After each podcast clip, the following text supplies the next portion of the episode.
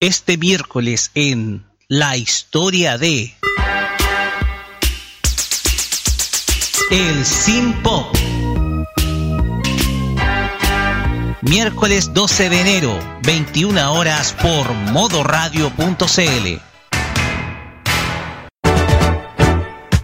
Este 2022 Vive Modo Radio. Vibramos contigo. Desde hace cinco años, un grupo de frikis fugados de un laboratorio crearon una fórmula poderosa que transforma a cualquier persona en un fan del anime. Una fórmula que se ha distribuido en forma de millones de pastillas de animación japonesa por todo el mundo. No Cápsulas que contienen música desde Asia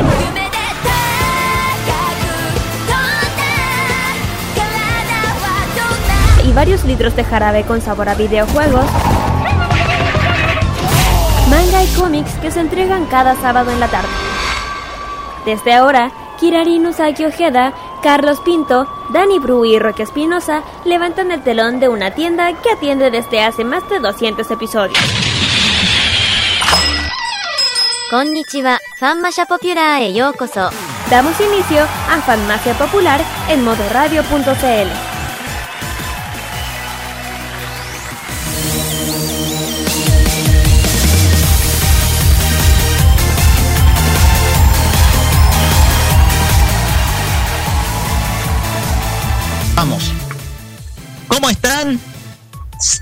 tengan todos muy, pero muy buenas tardes. Oye, se me había olvidado desde hace dos semanas hacer la presentación.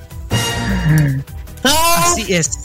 Tuvieron que pasar dos semanas para que volviéramos a hacer un nuevo programa de Farmacia Popular y las razones eran más que obvias. No podíamos trabajar y hacer el programa un 25 de diciembre y un primero de enero. Obviamente no. Había que hablar y pasarlo en familia. Así que, y más aún, en un año que, en un año 2021 que ya se nos fue, y que ahora iniciamos nuestra mini etapa veraniega, la cual va a durar hasta la mitad de febrero acá en Farmacia Popular.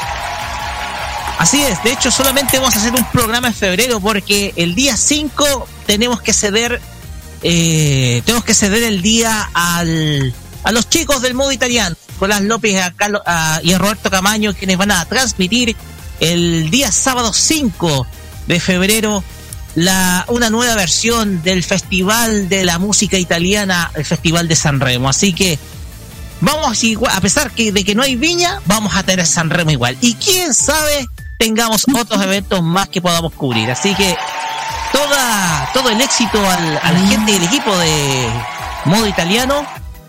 Pero estamos ahora en Farmacia Popular, el encuentro semanal con el mundo friki, animación japonesa, cómics, manga, películas, etcétera, que hoy en día comienza este año 2022 de la mejor manera. La temporada 2021 no se acaba, se acaba en febrero, así que estamos en los últimos capítulos de esta temporada para después volver en abril. Y como ustedes saben, aquí me acompañan dos personas que simplemente han sido mis compañeros de viaje y mis compañeros cada semana desde el año 2017. Saludamos con un fuerte aplauso a Kiradin Usagi Ojeda y a Carlos Pinto Godoy. Chicos, ¿cómo están? Muy buenas tardes. Konnichiwa, así es, buenas tardes chiquillos, ¿cómo estamos? Así, nuevamente juntos de nuevo en este nuevo año, un nuevo programa de farmacia, con yo ya estaba echando de menos, te digo yo, pues ya estamos aquí para darle toda la información del mundo friki, de Japón y mucho más, así que vamos a tener un sábado muy entretenido, además de caluroso que ya te digo, hay que ya todo el hielo que he tomado. 32 ya- grados. Uy. 32 Mira, digo, grados. Te digo, menos mal que compré, digo, que conseguí un ventilador, porque de verdad no hubiera aguantado, te juro. no hubiera aguantado. digo. Bueno, yo tengo acá mi, mi ventilador al lado. Ay, Carlos Pinto. Exactamente. Muy buenas no- tardes a toda la gente que está sintonizando y feliz año nuevo. Nuevamente feliz año nuevo a todos los que nos están sintonizando esta tarde de sábado y a los que nos están escuchando a través del podcast. Comenzando esta esta farmacia popular de verano aquí en modo radio y esperemos que nos, nos acompañen ante todo el resto del mes de enero y parte de, febrero, porque se nos viene un uno, una temporada de verano con tanta sorpresa y como ya lo dijo la Kira, hace demasiado, demasiado calor en toda la zona centro del país, principalmente en la capital, que hace más calor que... Bueno. Así es. Muy bien, pero vamos a iniciar este primer capítulo del año 2022 mm, con una, con una invitación, con una invitada muy especial. Porque sí, hoy día llegamos con invitada acá. Mm. Vamos a describirla como una verdadera crítica. Una persona que es crítica de todo el universo de todo el universo que a nosotros nos gusta, lo que es la animación japonesa, el manga, el cómic, videojuegos, películas, etcétera. Tengo que decir de que la conocí el año 2014 aproximadamente, cuando eh, yo integré el staff de Anime Manga y TV. Ella llegó como columnista, dio mucho que hablar, tuvimos algunos roces en el pasado, pero después se transformó en una excelente compañera de redacción en el sitio web con el paso del tiempo. Se convirtió en una persona con una opinión certera y sin duda alguna en este en este programa había sido sí que invitarla porque hay mucho que conversar comenzando este año 2022. Mm. Amigas, amigos, oyentes de Farmacia Popular, podemos de manera muy especial y con redoble de tambores a nuestra invitada de hoy, Citlali Aldama. Oh.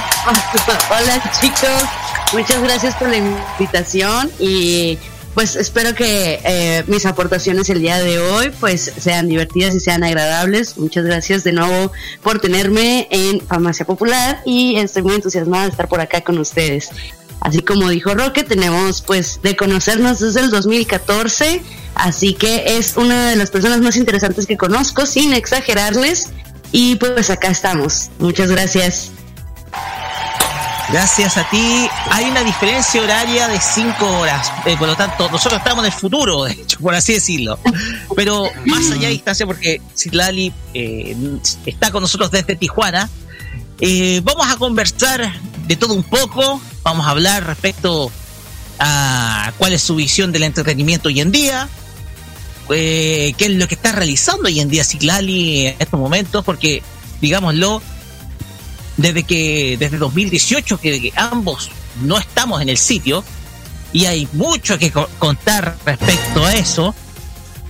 Y voy a colocar el chan ahí, porque hay cosas que tenemos que revelar y contar. Aquí nos vamos a quedar callados, así que el programa de hoy va a estar súper interesante. Así que reitero una vez más, Lali, muchas gracias por aceptar la invitación y por venir acá, eh, acá Farmacia Popular, porque igual nos escuchan de todos lados, así que no solamente en directo, sino también en el podcast. Así que gracias nuevamente por aceptar la invitación. No, que va, muchas gracias a ustedes y pues a darle. Como dice Roque, tenemos una diferencia de cinco horas, pero aquí estamos. Así es. Pues bien, vamos con la pauta del día de hoy. Hoy día vamos a tener una entrevista muy entretenida con Citlay Aldama. Lo vamos a tener en nuestro primer y segundo, en nuestro primer y cuarto bloques. Pero también vamos a tener un programa que sea coherente con lo que con lo que hemos hecho siempre. Porque Kirarin Usai Ojeda nos trae como siempre un nuevo Fashion Geek con todas las tendencias y mm. también música de Japón. Pero esta vez vamos a las tendencias porque vamos a hablar mm. de un elemento que es sagrado en la cultura japonesa, Akira. Correcto. Yo creo que no mucha gente debe saber del por qué es tan sagrado el monte Fuji. Vamos a hablar del por qué allá es considerado muy sagrado. Aquí vamos a hablar del por qué. Sí es. También vamos a tener nuestro apoyo semanal y gratuito a los emprendimientos geeks, aquellos negocios que traen lo que a nosotros tanto nos gusta. Y en esta ocasión, ¿qué es lo que tendremos, Kire Carlos? A ver, el emprendimiento de este sábado, por parte de Japón tenemos a Urban People y por parte de Corea tenemos a Tokyo Rain Light. Vamos a hablar sobre estos dos emprendedores, dónde los pueden encontrar y dónde pueden encontrar sus productos. Eso. Así es. Y por supuesto vamos a tener el ranking semanal de, Asia con el ASEAN Top Chart. Y Carlos Pinto, adelante nos, cómo se vino el ranking en la primera semana de este año 2022. Así es, Roque, porque esta semana vamos a meternos directamente hacia el ranking de Japón, principalmente al de Billboard. Y esta semana podemos decir que esta semana se ha movido bastante los primeros lugares. Ha, ha cambiado bastante. Uno de los, de los temas más escuchados subieron y bajaron paulatinamente, pero ahí lo vamos a dejar en suspenso. ¿Quieren saber, quieren tener los primeros lugares? Ahí lo vamos a conocer más adelante aquí en Farmacia Popular. Así que estén con nosotros durante estas casi dos horas de programa, junto con la mejor música que tenemos aquí en modoradio.cl. Así es. Y Carlos, usted como como siempre es tradicional, quiero que nos diga nuestras redes sociales. Gracias. Ah, ya, ahí lo bajaste. Facebook, Twitter, Instagram. Sí, Facebook, Twitter, Instagram, arroba Farmacia Popular y arroba Modoradio CL. Y también hecho lo pueden escribir por el hashtag Farmacia Popular MR. WhatsApp más 569 94725919. Estamos como siempre en envío.modoradio.cl, Churin, Monkey Boo. Estamos en Online Radio Box y también en los podcasts de Farmacia Popular que el mismo Rock lo puede decir en donde estamos para que puedan escuchar los programas las veces que ustedes quieran. Así es, estamos en Spotify. También estamos en Anchor.fm. Por supuesto, estamos en Radio Public. También en Apple Podcast Google Podcast y Pocket Cast. Todos esos medios nosotros estamos hosteados para que ustedes nos puedan escuchar. Están todos los episodios desde nuestro primer episodio el día 18 de marzo de 2017 hasta ahora. Así es, desde la primera temporada hasta ahora que estamos ya en el cierre de la quinta temporada para y ya a partir de abril para iniciar la sexta temporada de nuestro programa. Así que todos los capítulos, todas nuestras entrevistas, todos nuestros momentos, nuestras coberturas de eventos, ustedes las van a poder escuchar en nuestros podcasts oficiales, estimados. Ya dicho esto, vamos a ir con música, vamos a irse con música porque luego se nos viene la primera parte con nuestra, de nuestra entrevista con Ciclaria Aldama, porque hay que iniciar siempre con música y le vamos a hacer con un opening que es para de la que fue para muchos la serie del pasado año 2021, según los japoneses. Yo, no sé, yo por ahí, yo no he visto muchas series a nivel este, este, este año, pero para los japoneses, Mieruko-chan fue la serie del año y por eso vamos a escuchar el opening que es interpretado por Miko Yotsuya. Esto se llama Mienai Karane, acá en Farmacia Popular, primer episodio del año 2022, acá por modoradio.cl. Vamos y volvemos con nuestra entrevista con Citlali Aldama.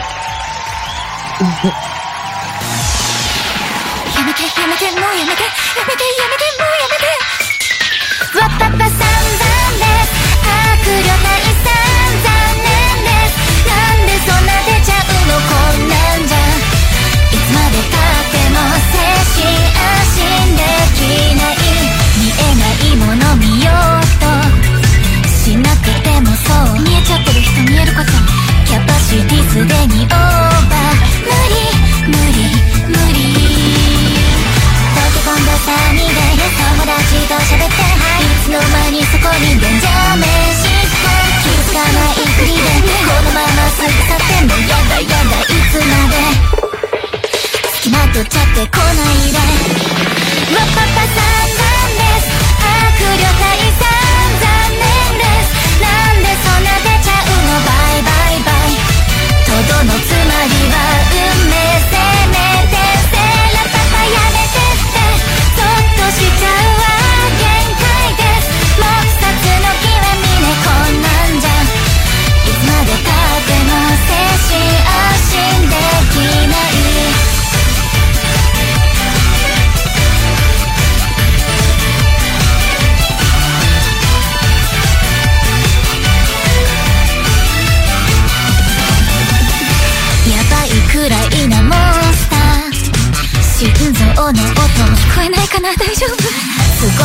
く消えないかな。まだいるよね。じゃあいくつあさって。無理しよう存分におやすみグッドナイトなんていかないよ。そんなそんな時も頑張れて私つけた以上だからなんてそんな毎日です。わパパもいいよ。恐怖とか行こう。ないそうな。ジュースも聞かないわ。バイバイ。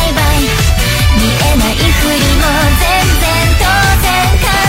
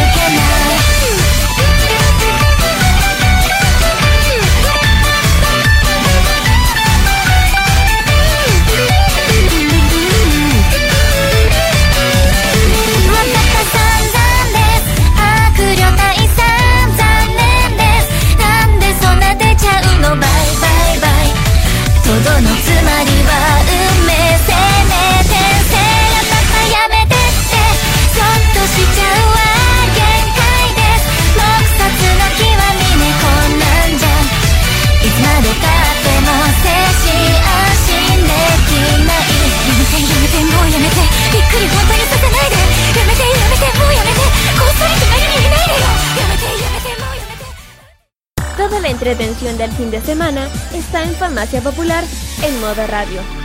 ¡Tontos!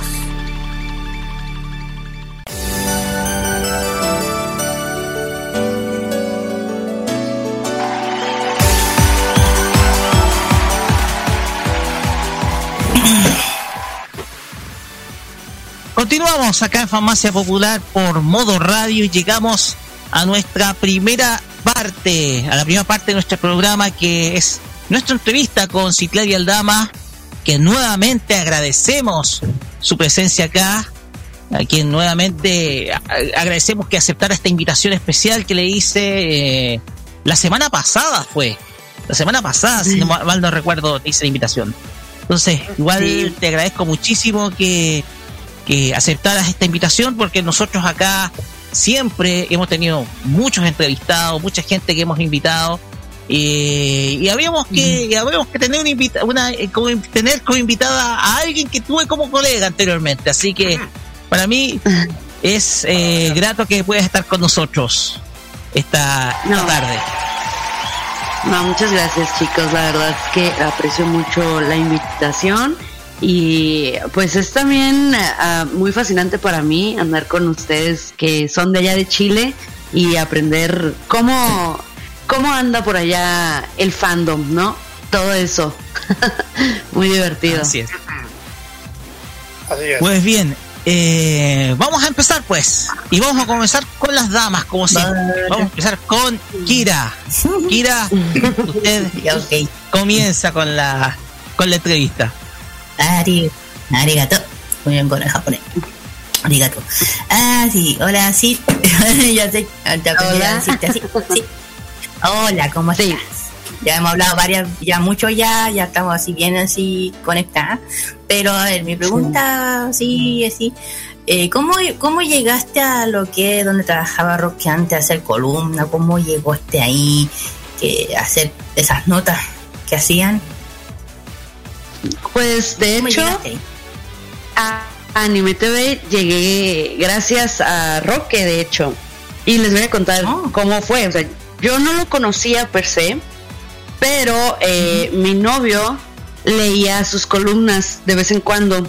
Entonces una vez platicándome él eh, de una, la verdad no recuerdo ni qué tema era, no recuerdo de, de qué se trataba la columna que leyó, pero me estaba contando algo con respecto a esa columna. Y ya me enseñó como que, ah, sí, me meto a este sitio, aquí leo columnas de, de Ariel, porque me acuerdo que siempre eh, firmaba eh, así. Y yo, ah, mira, ese sitio yo no lo conocía. Yo por lo regular cuando consulto información de noticias o, o algo que yo quiera saber en específico, busco información en inglés. Entonces casi no conozco sitios eh, eh, en español y ese me llamó la atención porque siempre lo miraba él leyendo esas columnas. Entonces yo decía, "Mm, eh, ¿qué tal este sitio? ¿Cómo estará? Y me metí y se me hizo como interesante el contenido que se publicaba y no me acuerdo cómo fue que, que, que envié, no me acuerdo si era una convocatoria o yo solita envié eh, una solicitud como para unirme como columnista, o no me acuerdo si fue una invitación, la verdad es que ahorita ya fueron hace algunos años y no me acuerdo cómo fue eh, eh, mi ingreso per se, pero pero siempre me acuerdo de que fue más o menos gracias a Roque y así fue como me uní al, al staff de Anime TV ellos después me, me aceptaron como columnista y empecé también a escribir notas de vez en cuando. Y así fue. Y de repente reseñas también de cine, que era como yo creo que más lo que más se me daba. la reseñada de películas o series, o de anime, o de repente algún doblaje de algún videojuego, o algún videojuego en sí. Y pues sí, así fue mi, mi entrada a Anime TV. Ya. A ver, mi otra pregunta sería, ¿cómo crees que, bueno, siendo crítica de cine, anime, ¿cómo crees que ha estado el tema del anime en México, especialmente con el doblaje? Porque aquí sabemos perfectamente que no ha estado muy bien. ¿Tú qué opinas? Mira, yo la verdad me he alejado un poco de la industria del anime porque no me general. he conectado en general. Sí, en general me he desconectado un poco. Son muy aparte de que todo este tema de que ser adulto te consume bastante tiempo, ese es un tema aparte. Soy muy selectiva a la hora de ver algún contenido. Eh, y son muy pocos los que actualmente me han estado llamando la atención. He visto algunos proyectos que he abandonado a los dos o tres capítulos porque la historia no me engancha, a pesar de que la animación puede resultar muy llamativa, no me parece tan buena. Yo soy muy fan del 2D, entonces eh, ahora la industria es mucho CGI, eh, son procesos muy digitales y siento que esa, esa parte tan digitalizada le quitó un poco de encanto a la industria del anime y son muchas historias que no sé, en lo personal yo ya no conecto con ellas y si hablamos ya del doblaje, en la industria ya hay mucho youtuber, ya hay mucha persona, eh, mucho Star Talent que le decíamos también, usamos mucho ese término en anime TVLA, entonces eh, a mí no me gusta ese tipo de doblaje, de, de Star Talent o mucho menos de youtubers, ya ni hablemos de youtubers porque la verdad sí me da un poco de coraje que no sea reconocido el actor de doblaje como tal y yo siento que el doblaje mexicano era bastante bueno, bastante bueno y actualmente pasa por, por una crisis, yo así lo diría, y son, son varios temas, ¿no? Una pues es la industria del anime y otra es cómo llega a nosotros acá a México y, y cómo lo consumimos y yo ya muchas veces prefiero consumirlo mejor en, en su idioma original. A mí, bueno, no me queda de otra con Jojo Bizarre Adventure, pero yo preferiría, pues, eh, si no van a hacer un doblaje con, con actores de doblaje, pues mejor lo sigo viendo, pues, en, en su idioma original. Más que nada. Entonces, Te puedo poner dos ejemplos de eso sobre los Star Talent y sobre, sobre ese tema, Silali, y que causaron sí, mucha polémica. Sí, la claro, película claro de la sí. era del hielo choque de mundos en donde Ah. se generó una polémica acá en Chile porque acá en Chile eh, la distribuidora de cine empleó a personas Star muchos de ellos animadores de, de un canal específico acá, de Canal 13, que tenía los derechos de la película para difundirla, sobre todo acá Ah. en, eh, en, eh, sobre todo en tele- televisión abierta, Canal 13, y también algunos youtubers, por ejemplo, estaban un- una dos conocidos animadores de televisión como Martín Cárcamo y, y, y también, eh, ¿cómo se llama la otra, Carlos? Si me puedes ayudar. No, Tonka Tomisic. Tonka Tomisic. Tonka Tomisic. Y también había un youtuber que causó mucho resquemor por el, por el hecho de que también participaba, quien era, si no me equivoco, Germán Garmendia Germán. que el tema es que acá en Chile recibimos Ah. una versión una versión que era distinta a las de otros países porque los otros países por ejemplo Argentina Perú Uruguay y, y Bolivia recibían la versión completamente doblada desde México pero acá en Chile recibimos una versión con Star Talent diferente entonces se formó un se formó una polémica y la última gran polémica si no me equivoco, fue con la película Sonic, eh, Sonic eh, The Movie, en donde Luisito Comunica, según no me equivoco, Ah, hizo sí. la voz de Sonic. Eso no le gustó mucho a la gente. Sí, me lo sé. Sí, yo No. por lo, o sea, en lo personal, Fue bien recibido. Eh, ah, por, por así decirlo, los live action ya de por sí los miro en su idioma original, pero a mí las, las, las películas de animación, o sea, las películas animadas, las series de anime, a mí siempre me gusta verlas eh, con doblaje, porque sí, sí era algo que, que yo disfr- disfrutaba Mm. bastante, pero empiezan a, a meter ya teníamos una, una situación con los Star Talent. Para los que no estén familiarizados con el, con el, el término, pues no es un actor de doblaje. Así de sencillo, es cualquier persona que, que es llamado para interpretar a un, a un personaje dentro de una película o de, de- una serie, y principalmente alguien que sea como famoso, eh, puede ser un cantante o puede ser un actor, pero no necesariamente de- de doblaje. Entonces ya teníamos una situación ahí, un ejemplo con Eugenio Derbez, ¿no? Que lo veíamos o lo escuchábamos ya desde, desde Shrek, cuando fue eh, el burro, y que de hecho casi casi le causaba algunos problemas a, Dream- a DreamWorks, porque él decía, yo voy a, meter de mi cosecha mis termin- mi, mi terminología o mi jerga mexicana, y, y pues ahí ando metiendo mis modismos, ¿verdad?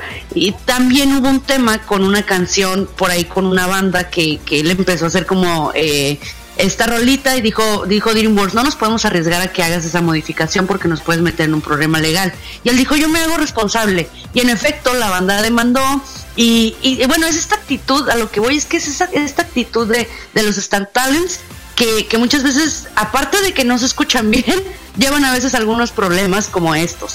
Y esa situación ya era de por sí crítica o mala, y de repente meten youtubers y que no tienen ni siquiera una preparación actoral, ni de teatro, ni, ni en novelas, ni, ni de ningún tipo. Sí me parece una ofensa muy, muy grande, como decimos acá en México, es una mentada de madre que, que esté pasando pues esta situación. Que no, que no se les quiera eh, y pasó con los Simpson de que no les quisieron ya pagar al elenco lo que valían y prefirieron cambiar las voces. Ya de por sí la serie se fue a Ah, porque sí. ya, ya no llama la atención, ya no es buena. Pero el que cambiaran las voces sí también tuvo un cierto impacto. Porque no escogieron a las mejores voces que digamos. Y Sí, ese, sí. Es, ese es uno de los temas, ¿no? Y veía, escuchábamos a Omar Chaparro y escuchábamos a los youtubers. Esa película ni ganas me dieron de verla. Ni ganas. Fue algo así como que paso sin ver, sinceramente. que- Porque más que la verdad. No, sí es verdad. De hecho, eh, siento que le quitan la oportunidad a los actores que estamos acostumbrados a, a los que realmente hacen eh, a- la oportunidad a los que realmente estudian esto del doblaje. Y, además que no solo está ocurriendo con el tema de los YouTube, también no está ocurriendo con el TikTok. Que de repente sacan gente de ahí, sorry con, con todo respeto a los que nos están escuchando. Gente que es TikToker y lo eligen para hacer propaganda de, no sé, de alguna, de alguna película o algo. Y entonces lo encuentro como que, no sé, como tú decías, sí. y, y yo, bueno, yo también tengo mi opinión y siento que las películas, no, no sé, no sé qué opinión tienes de cómo se está llevando esto de, de la animación hoy en día, el tema de, de que todo se critica, del doblaje, todo, que como, como, como son lo- lo- las cosas de cristal, se puede decir. Ah, tú mencionas como la, la generación de como- cristal o, o como... O sea, eh, ¿qué, eh, ¿qué opinas de lo que ocurre hoy en día el tema del anime hasta hoy día, que cómo ha cambiado y cómo hoy en día se escucha un tema, sea el tema que sea, y empiezan con cualquier crítica? No hacemos por nosotros, por lo que hoy día. Sí, no, no Es necesariamente constructiva, ¿no?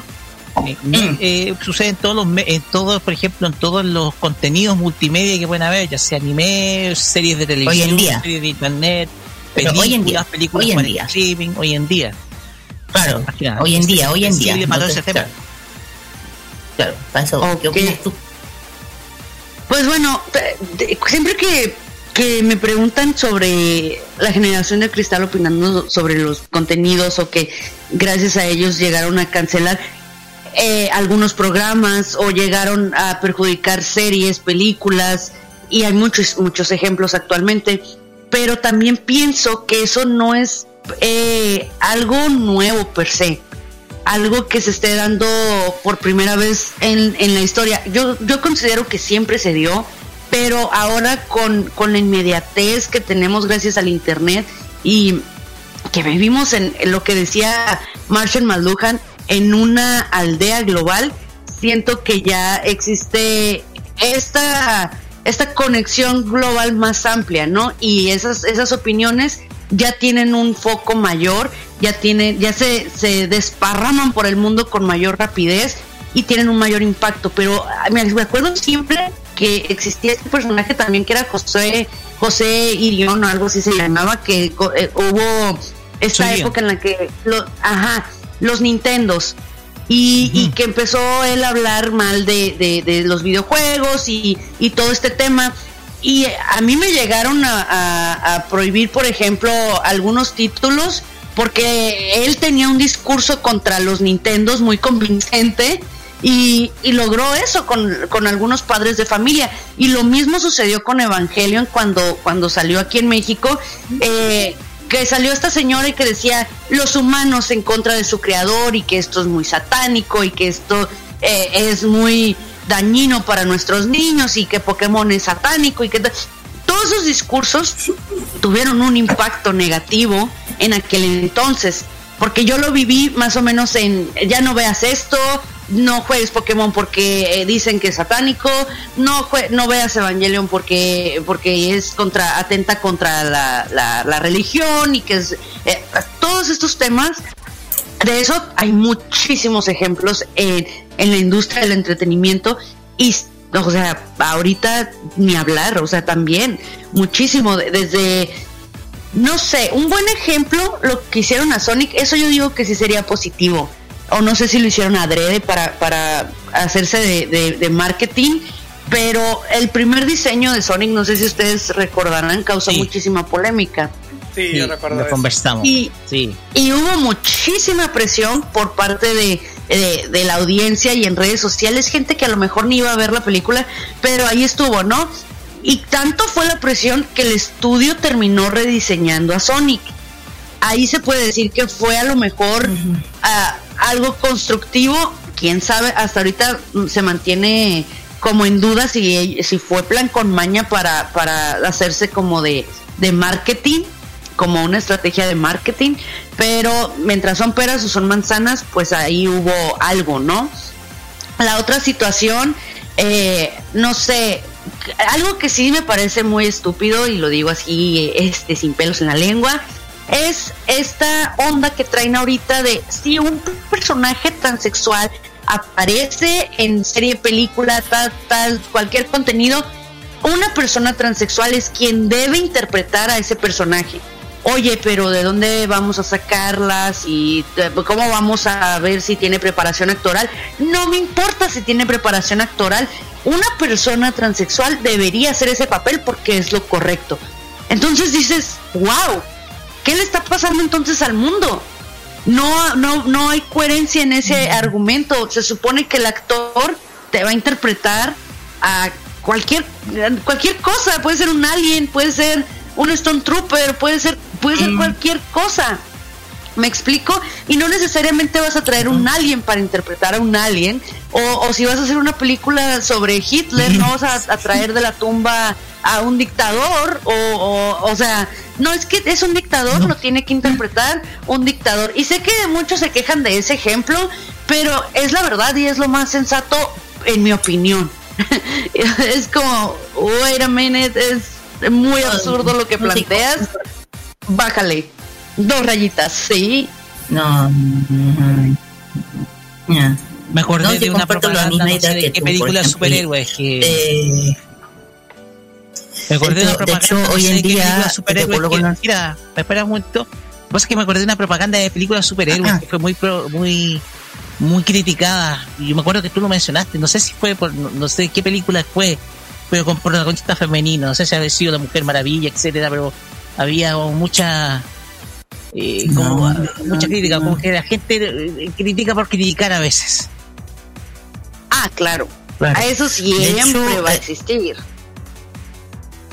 Sí, ¿Sí? siempre.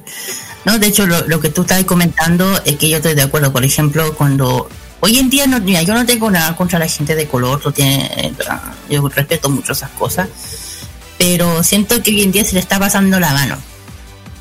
Yo creo. Mm, Fuerte tú. Cierta Lo digo en el sentido. Claro, lo, digo en el sentido, yo, yo respeto mucho a la gente de, de otros países, eh, está bien que lo, lo interprete este personaje que seas de, pero no me venga a poner, por ejemplo, que la sirenita, que todo el mundo conoce a la sirenita, a la Ariel, que ahora están haciendo Ujú. live action con alguien de color. Por eso yo no estoy criticando, tengo todo el derecho de hacerlo, pero yo no sé. Hoy, yo no Ah, sé. no la- sé. ¿Sí? No sé Y yo digo, hoy en día, los niños hoy en día no son tontos, ni las niñas. Tú, ya, llega a salir la película, a llegar la película, la vas a mandar, la llevas, para que, que la niña además la quiere ver, porque a quién no le gusta, ¿qué niña no le gusta la sirenita? Y la niña, ¿qué le va a preguntar a más? ¿Qué le va a preguntar? Mamá, ¿por qué la sirenita no es como la muñeca? Mm, Sí, ¿no? Claro. Entonces, es como, mira, yo no tengo nada con la gente de color, pero es como, eh, ¿por qué cambiar una historia con un cambiar diferente personaje? ¿Por qué no mantenerlo? ¿Por qué Por- elegir algo diferente? Si es por, por respeto, sí, porque ya digo que ya está bien, pero yo creo que se está pasando un poquito la mano, porque ya había, han habido muchos cambios en, en el tema de las películas antiguas de Disney, te lo digo. Yo creo que se trata mucho de corrección política porque a lo mejor, como ve- volvemos a lo mismo, a la crítica que yo siento, a la, a la crisis, perdón, que yo siento que está atravesando el mundo del entretenimiento. Aparte de, de que el, del COVID, ¿no? Hay una crisis que se está viviendo Mm. desde hace muchísimos años en la que hay una falta de creatividad muy grande hay una falta de, de- de creatividad en la industria eh, hollywoodense, por así decirlo, que era la mayor industria del entretenimiento. Y no había año en el que no fuera secuela, reboot o adaptación de algún libro. Era muy escasa la, la idea original. Claro que ahorita, ¿qué puede ser original? Ya, ya es muy, muy difícil, ¿no?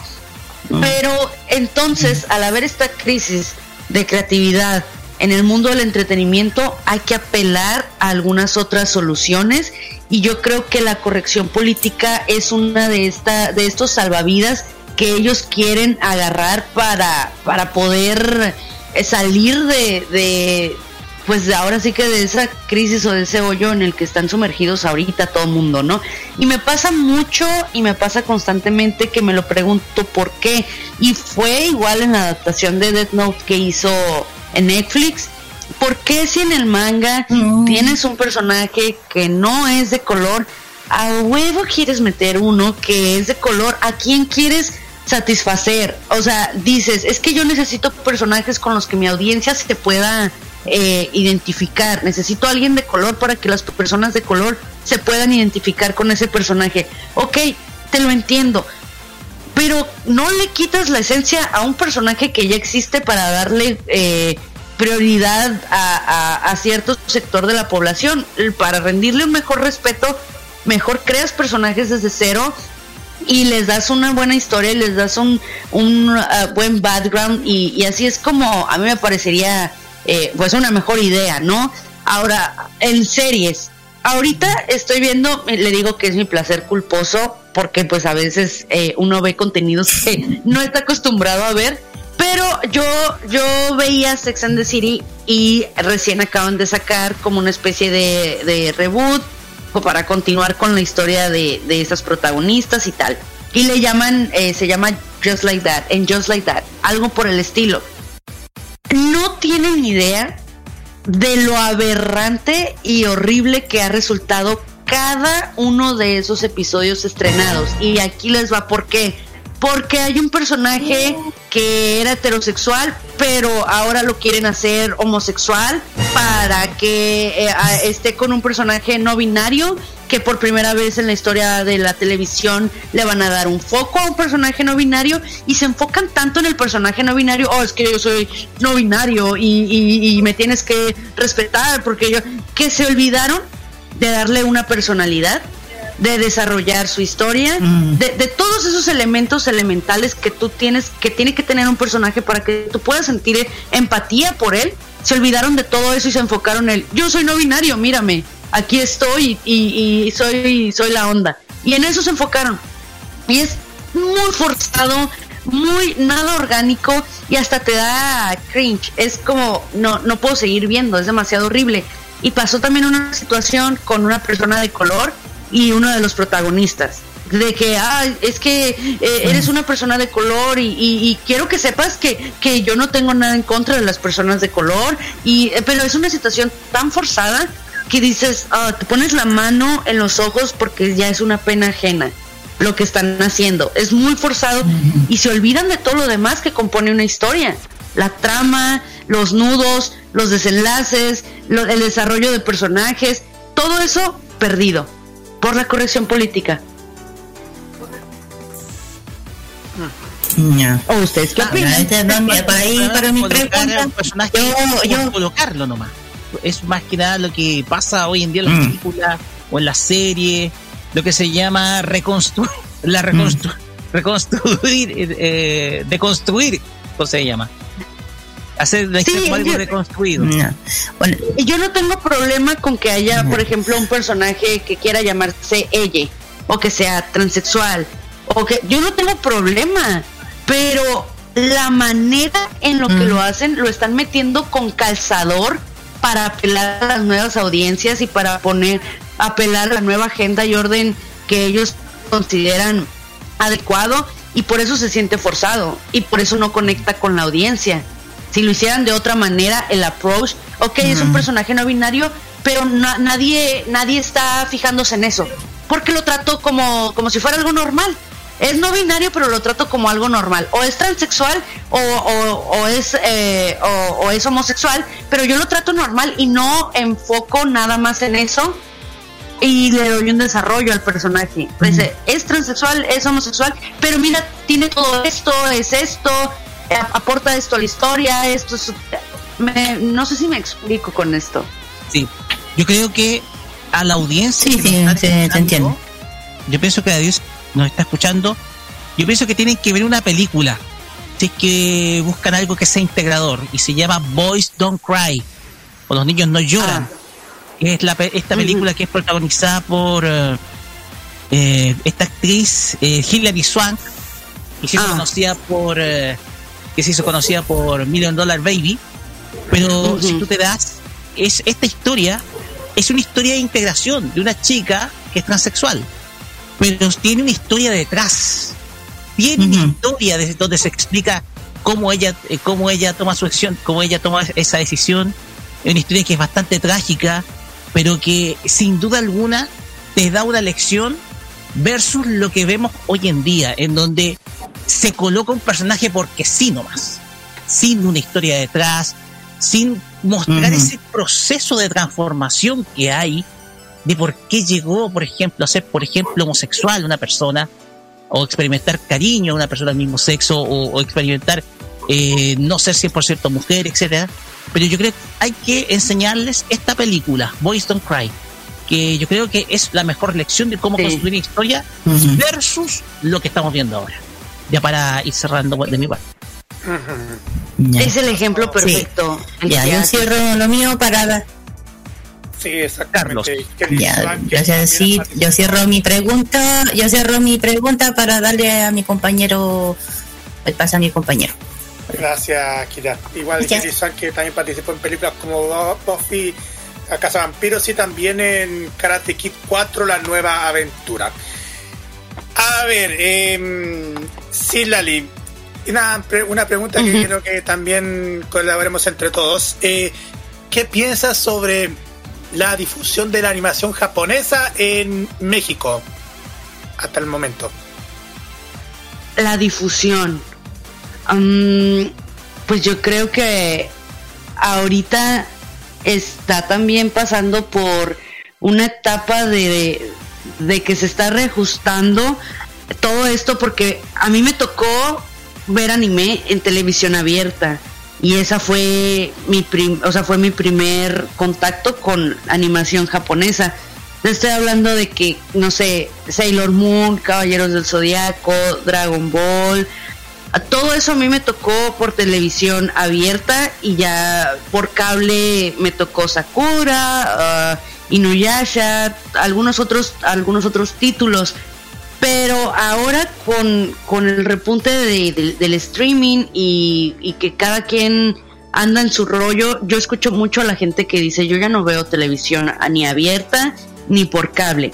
Y hay esta selección de, de contenidos que tienen que tienen ellos el poder de seleccionar qué es lo que ven y cuándo.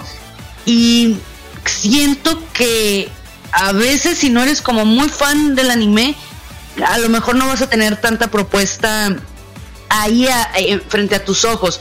Creo que lo que estaba haciendo en Netflix, Netflix me parece que sí está haciendo como, como esta oferta, pero mm, es como una punta del iceberg de todo lo que está ofreciendo ahorita la industria y esa te la da yo creo que Crunchyroll para los que tengan, porque apenas que seas un fan como muy acérrimo, pues ya te pones a buscar contenidos, ¿no?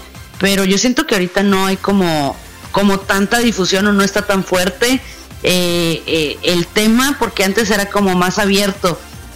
Pero sí, todavía sigo conociendo personas que, que les gusta el anime, pero no como antes. La verdad es que ya es muy escasa eh, a veces ya mi contacto con personas acá en el plano, en digital sí, conozco muchas personas, pero ya por acá, eh, en la vida real, casi no conozco personas que, que hablen del anime y las que conozco es porque lo buscan en internet y batallan para encontrar a veces lo que ellos quieren ver, porque no hay mucha eh, no hay como mucha manera ya de, verlo como antes. Bueno, a, lo mejor estoy un poquito desconectada con ese tema, pero es lo que estoy percibiendo desde, desde mi cancha, ¿no? Desde, desde donde estoy parada. exactamente, ahí nos dimos cuenta también en, que tanto en México como en algunos países de Latinoamérica también notamos que, que el anime ha, masificado bastante en, la, en las plataformas y como que en la televisión, tanto en televisión abierta como en la televisión de paga, como ha, ha bajado muchísimo últimamente. Sí, yo siento que eh, yo la verdad sí tengo mucho que no veo televisión abierta, ya ni se diga cable. Yo el cable lo cancelé hace años y yo miraba eh, mucho en contenido eh, en cable a lo mejor, pero hace muchísimos años. Ahorita ya es streaming, plataformas. O si no, sigo comprando mis discos. Soy esa abuela que sigue comprando en DVD y, que sigue consumiendo, consumiendo así. Porque es que a veces las, plataformas de streaming eh, no tienen lo que estás buscando. Tienen lo popular o tienen como algunos clásicos y tal, pero a veces eh, hay mucho underground o cosas que tú quieres ver que no están ahí. Y pues, ¿qué otra cosa que pues ordenar tu DVD a la antigua? O comprarlo cuando sale en físico porque ya de antemano ya sabemos que es algo que no que no vamos a encontrar fácilmente en alguna plataforma y te estoy hablando de que tengo contacto con Disney Plus, Netflix, Stars, o sea, y a veces batallo para encontrar como lo que quiero ver, básicamente. Exactamente. No sé qué opinan ustedes, de Kirarin y Roque. En ese sentido, a ver, eh, lo que pasa es que hay todavía gente que le gusta más que nada comprar discos por coleccionarlo. Y yo en ese sentido, eh, lo que pasa es que hay cierto contenido muy, pero muy específico que no se puede encontrar. Entonces, ejemplo, en el ámbito discográfico, en el ámbito musical, hay gente que prefiere el CD porque conserva toda la calidad de la canción eh, versus plataformas de streaming como Spotify, en donde, como dijo un, uno de nuestros compañeros de, en Tecnomood, Felipe Burgos, eh, se escucha a veces el Spotify como si eh, tuvieras una moneda en una lavadora, entonces es mucho el ruido. Además de también eh, hay, cierto contenido musical que, que, solamente está lo más popular y hay muchas cosas que son muy específicas que sí tiene YouTube, entonces para mí en ese sentido yo prefiero mucho YouTube. te encuentras con joyas que no se encuentran en ningún lado. Sí, definitivamente. y a veces hasta, hasta ya no tienes, te, te saturas. Si tienes como las, las plataformas, yo a veces estoy buscando algo que ver y si te saturas porque no sabes qué elegir. Hay demasiada oferta a veces y dices, bueno, es- esto estará bueno, esto estará mal. Eh, ¿Quién lo ha visto? ¿Quién, buscar alguna reseña o, o buscar cómo, eh, cómo le fue en, en opiniones, no sé. Porque a veces es muy difícil como seleccionar y muchas joyitas pasan desapercibidas por esta situación. Y, nos terminamos viendo como basofias y hay contenidos que valen mucho la pena y nosotros no nos enteramos porque precisamente no tienen mucha difusión. Está muy saturado ahorita el mundo del Internet y nos vemos sumergidos en una cantidad infinita de información diariamente que, que a veces eh, ciertos contenidos simplemente pasan de largo y pues no, no los aprovechamos o no los vemos. Es verdad eso. Sí, bastante. Eh, Que yo. Sí, que creo que también opina también lo mismo que lo que dijo Roque también. Y sí, Sí, sí. a ver. Titlali, Sí. Titlali, eh, me toca Sí. a mí preguntar. Y Roque, eh, ¿Cómo nació la idea de Nave Magenta? Nave Magenta, ya tiene años. Me sorprende que todavía eh, te acuerdes de ese proyecto. Pues bueno, nace de mi necesidad de contarle al mundo cómo me fue con una película, o con una serie, o con un videojuego. Y es que les cuento que pues aquí a veces en mi círculo de amistades, yo tengo amigos que simplemente no les interesa el anime, no les interesan las películas, no les gusta leer a veces, no les gustan mucho menos los cómics. Entonces tienes esta necesidad de que, ok, leí este cómic o vi esta película y sientes esta necesidad de contarle a alguien cómo te fue, lo que opinas, lo que piensas, lo, todo esto. Y a veces, pues sí lo cuentas, pero notas que la persona a veces eh, no está como muy interesada porque le interesan otras cosas o X o Y, ¿no? Entonces nace de esta necesidad, ¿no? de Magenta de, de contarle al mundo, ¿no? Y de compartir, oye, va a venir este estreno, eh, va, va a llegar esta serie a México con doblaje, va a estrenarse tal película y de ahí también nació como eh, el escribir eh, en Nave Magenta. Ahí nació precisamente y porque a veces en Anime TV no había como oportunidad de hablar de todo o de, o de escribir de, de cualquier cosa, era como algo muy, muy específico lo que se tenía permitido. Yo a veces quería contar algo o quería eh, escribir sobre algo de lo que no se estaba permitido y también nació pues de eso, más que nada. Yo me acordé de una columna que escribiste y que generó mucho ruido en los lectores. Y, y- resultó muy interesante porque es un detalle que muy pocos se dieron cuenta.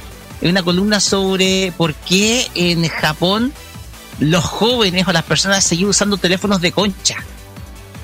Ah, el me acordé esa columna y, y- Hubo y me cuenta, me acor- y me di cuenta, oye, pero si esto es verdad, o sea, eh, como que los japoneses todavía no están adecuados a lo, nosotros estamos con smartphone todavía, estamos con nuestro Galaxy S3, pero los japoneses están con sus teléfonos de conchita tipo, tipo, no sé, Motorola, etcétera.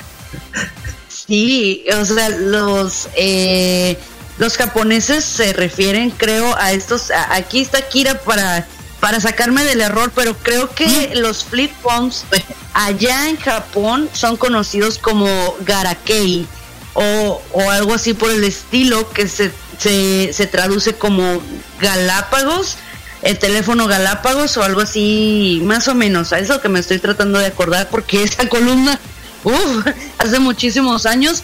Pero sí, los japoneses aman estos teléfonos y yo quería saber por qué. y quería también contarle a la gente lo que había encontrado. Y fue algo súper random y fue algo que de verdad me saqué de, de- Sí, sí, cuéntame, cuéntame.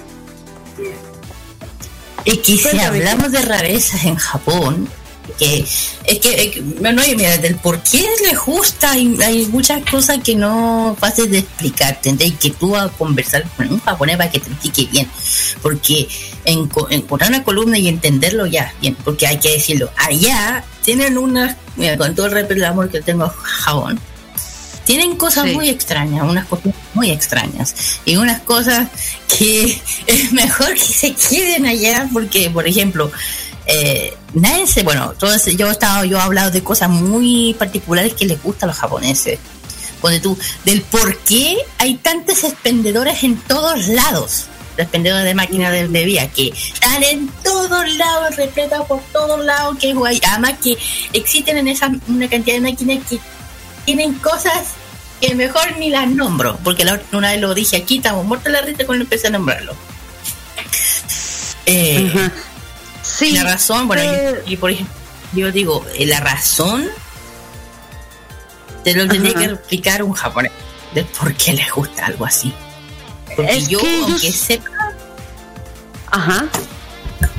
que yo sepa del por qué, pero no ten- ya, ya digo, yo respeto todo lo que hagan allá. De hecho, yo, yo encuentro que es un país muy valiente de, que, de, de- de experimentar cosas así, que les guste ciertas cosas, pero igual hay que decirlo que a veces esa, se les pasa la mano. Eh, es muchas cosas.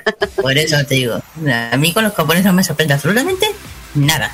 Nada. Es- Es que te cuento que hace mucho cuando escribía eh, también esas columnas, eh, encontré, y también sácame del error si, si me equivoco, pero encontré que en Japón se da mucho este fenómeno que se le denomina el, el Galápagos Syndrome o el síndrome de Galápagos.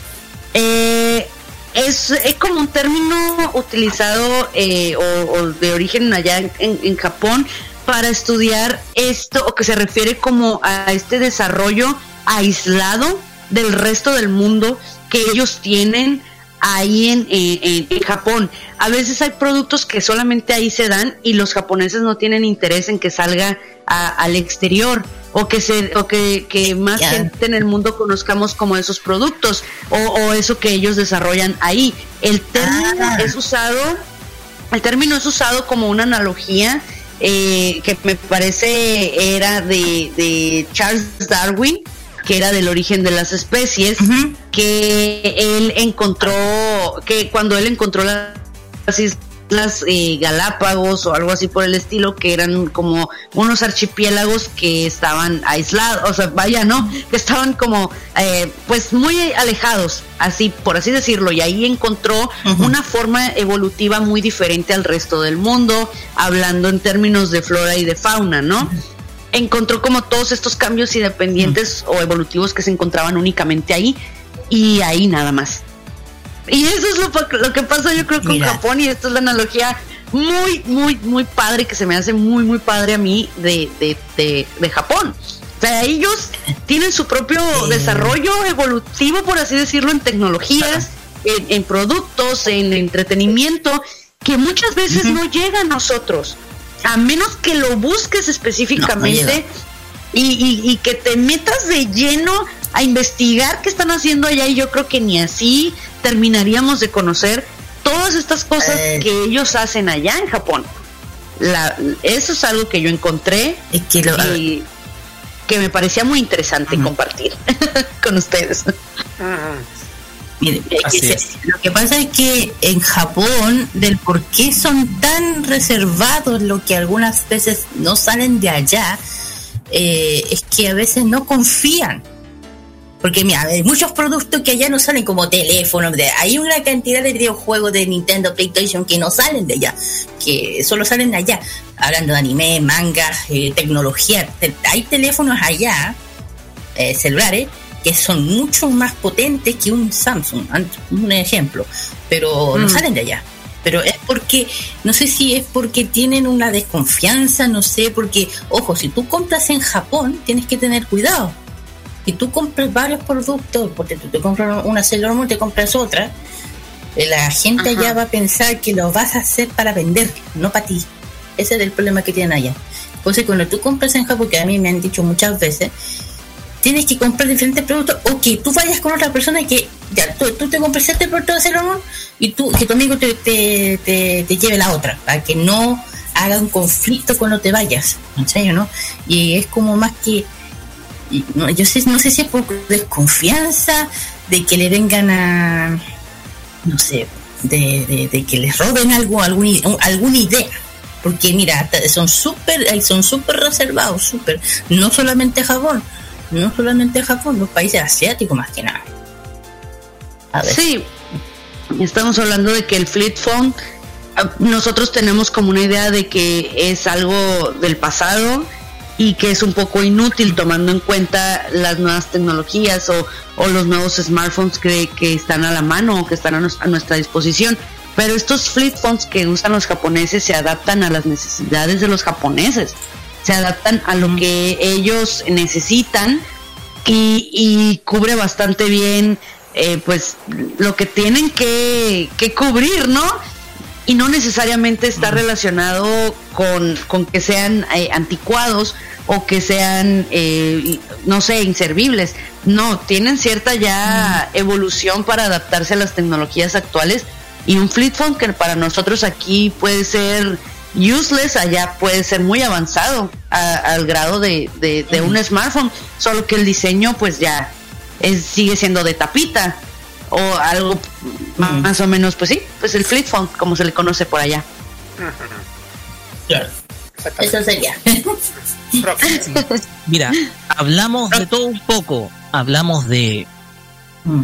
temas de cine, la realidad hoy en día del cine, la- hablamos de la realidad del anime, hablamos de la realidad incluso hasta del doblaje, criticamos mucho algunas cositas del, de doblaje, cine y un montón de cosas más, series.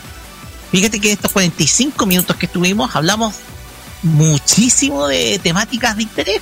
Entonces, esta, esta primera parte ha sido súper productiva, Silal, incluso nos ilustraste muy bien Sí. algunas cosas. Eso Estamos intento. Sí, estamos, porque estamos ya cerrando el primer bloque para, ir con- para irnos con música. Porque, ojo, esto va a continuar, muchachos, eh, a la vuelta de eh, las siguientes dos secciones. Porque luego se viene el Fashion Geek con Kira y después con Y aquí, en el siguiente bloque, en el bloque que viene más adelante, quiero meter un poco la cuchara. Porque ahí sí vamos a contar algunas cosas, Siglari, respecto a nuestro paso en NAMLA. Por el momento, vamos con música. Y quiero que usted presente, Siglali, la canción que viene ahora, porque es pedido musical suyo, como es un hábito tradicional de, de- de nuestro programa de, de darle el gusto a nuestro invitado. Eh, por favor, presente usted la siguiente canción que viene a continuación. Ay, permítanme tantito porque se me cerró mi pauta. Entonces me parece que sigue Stand Proud, si más no me equivoco. Exactamente, con Jin Hashimoto, Stand Proud. Así es, esa mera. Sí, es. Este es el opening de Joy Bizarre, de Joy Bizarre Adventure Stardust Crusaders. La tercera temporada, así es. Buenísima. Por cierto, mi favorita. Así es. Así es. Y, Y Carlos, después- presente la siguiente. Sí, exactamente. Y después vamos a escuchar a esta gran artista nison chilena que se llama Simone Weber, que nos presenta este tema llamado Again. Es el opening primero de Full Metal Alchemist Brotherhood. Así que disfruten estos dos temas porque se lo van a llegar una especie de caída de carnet, pero igual se le van a romper el cocoro a escuchar estas dos canciones que vamos a escuchar ahora en Farmacia Popular. Vamos y volvemos con el Fashion Geek.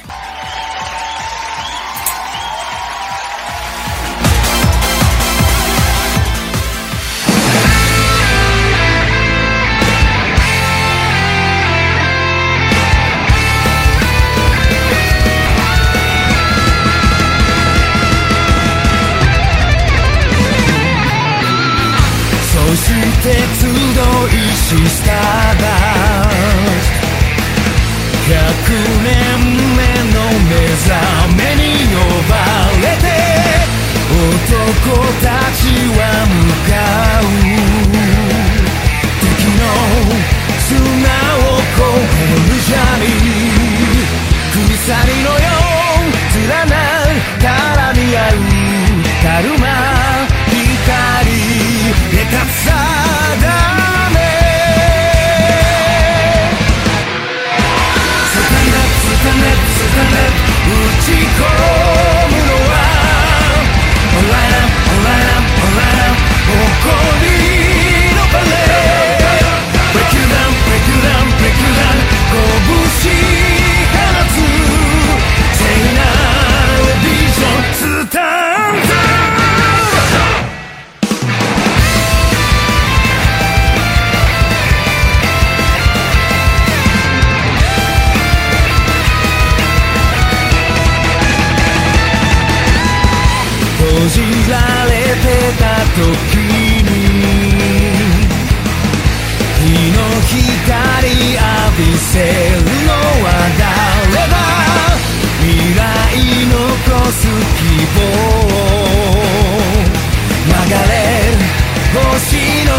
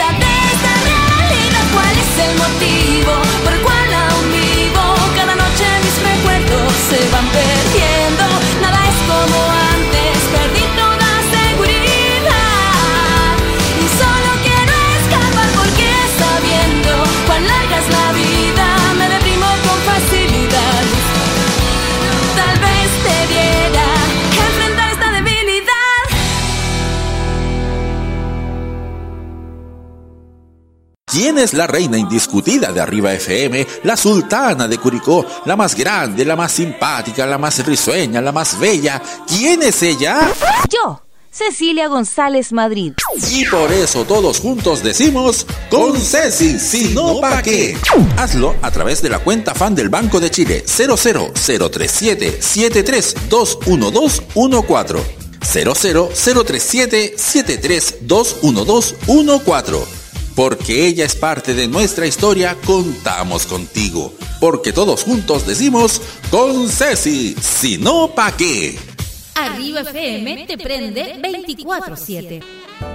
Un viaje a través de los recuerdos de la televisión nacional e internacional es lo que te ofrece Telearchivos Retro en su canal de YouTube.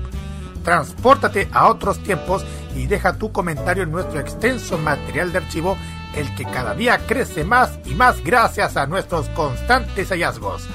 Entra a youtube.com, búscanos y suscríbete.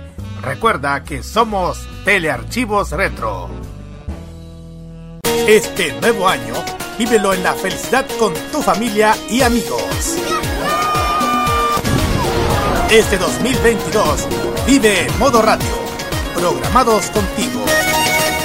Toda la moda de Oriente y las curiosidades de Japón están junto a Kira, su Fashion Geek, en Farmacia Popular.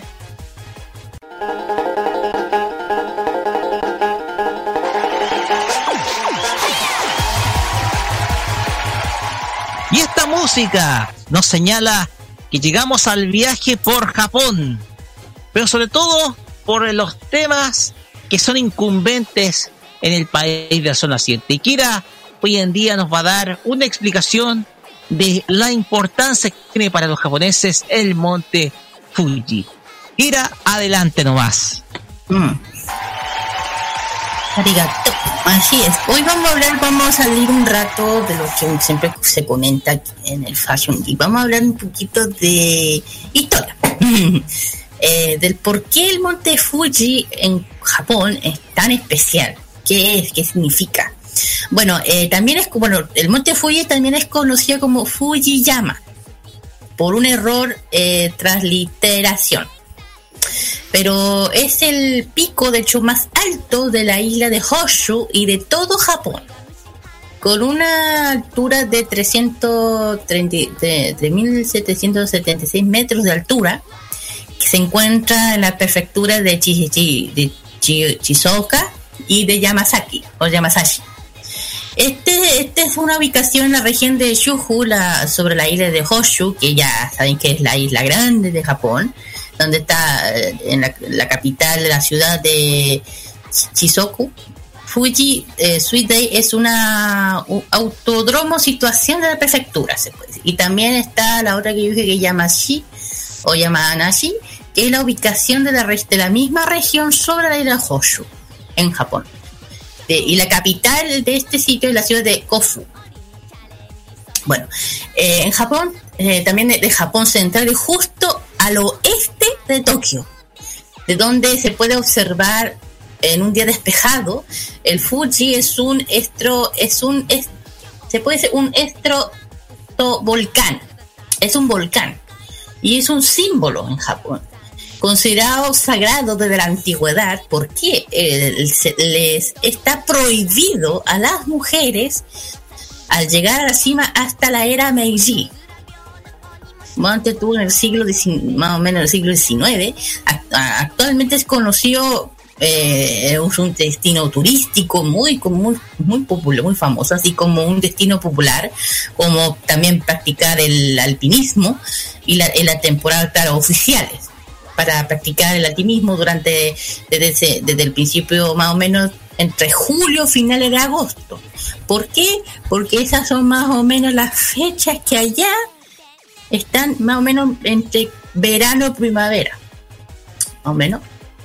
Son la mayoría lo que se escala, eh, la mayoría que escalan por la noche ah, para apreciar la salida del sol. Por, por, por donde sale el nombre de Japón.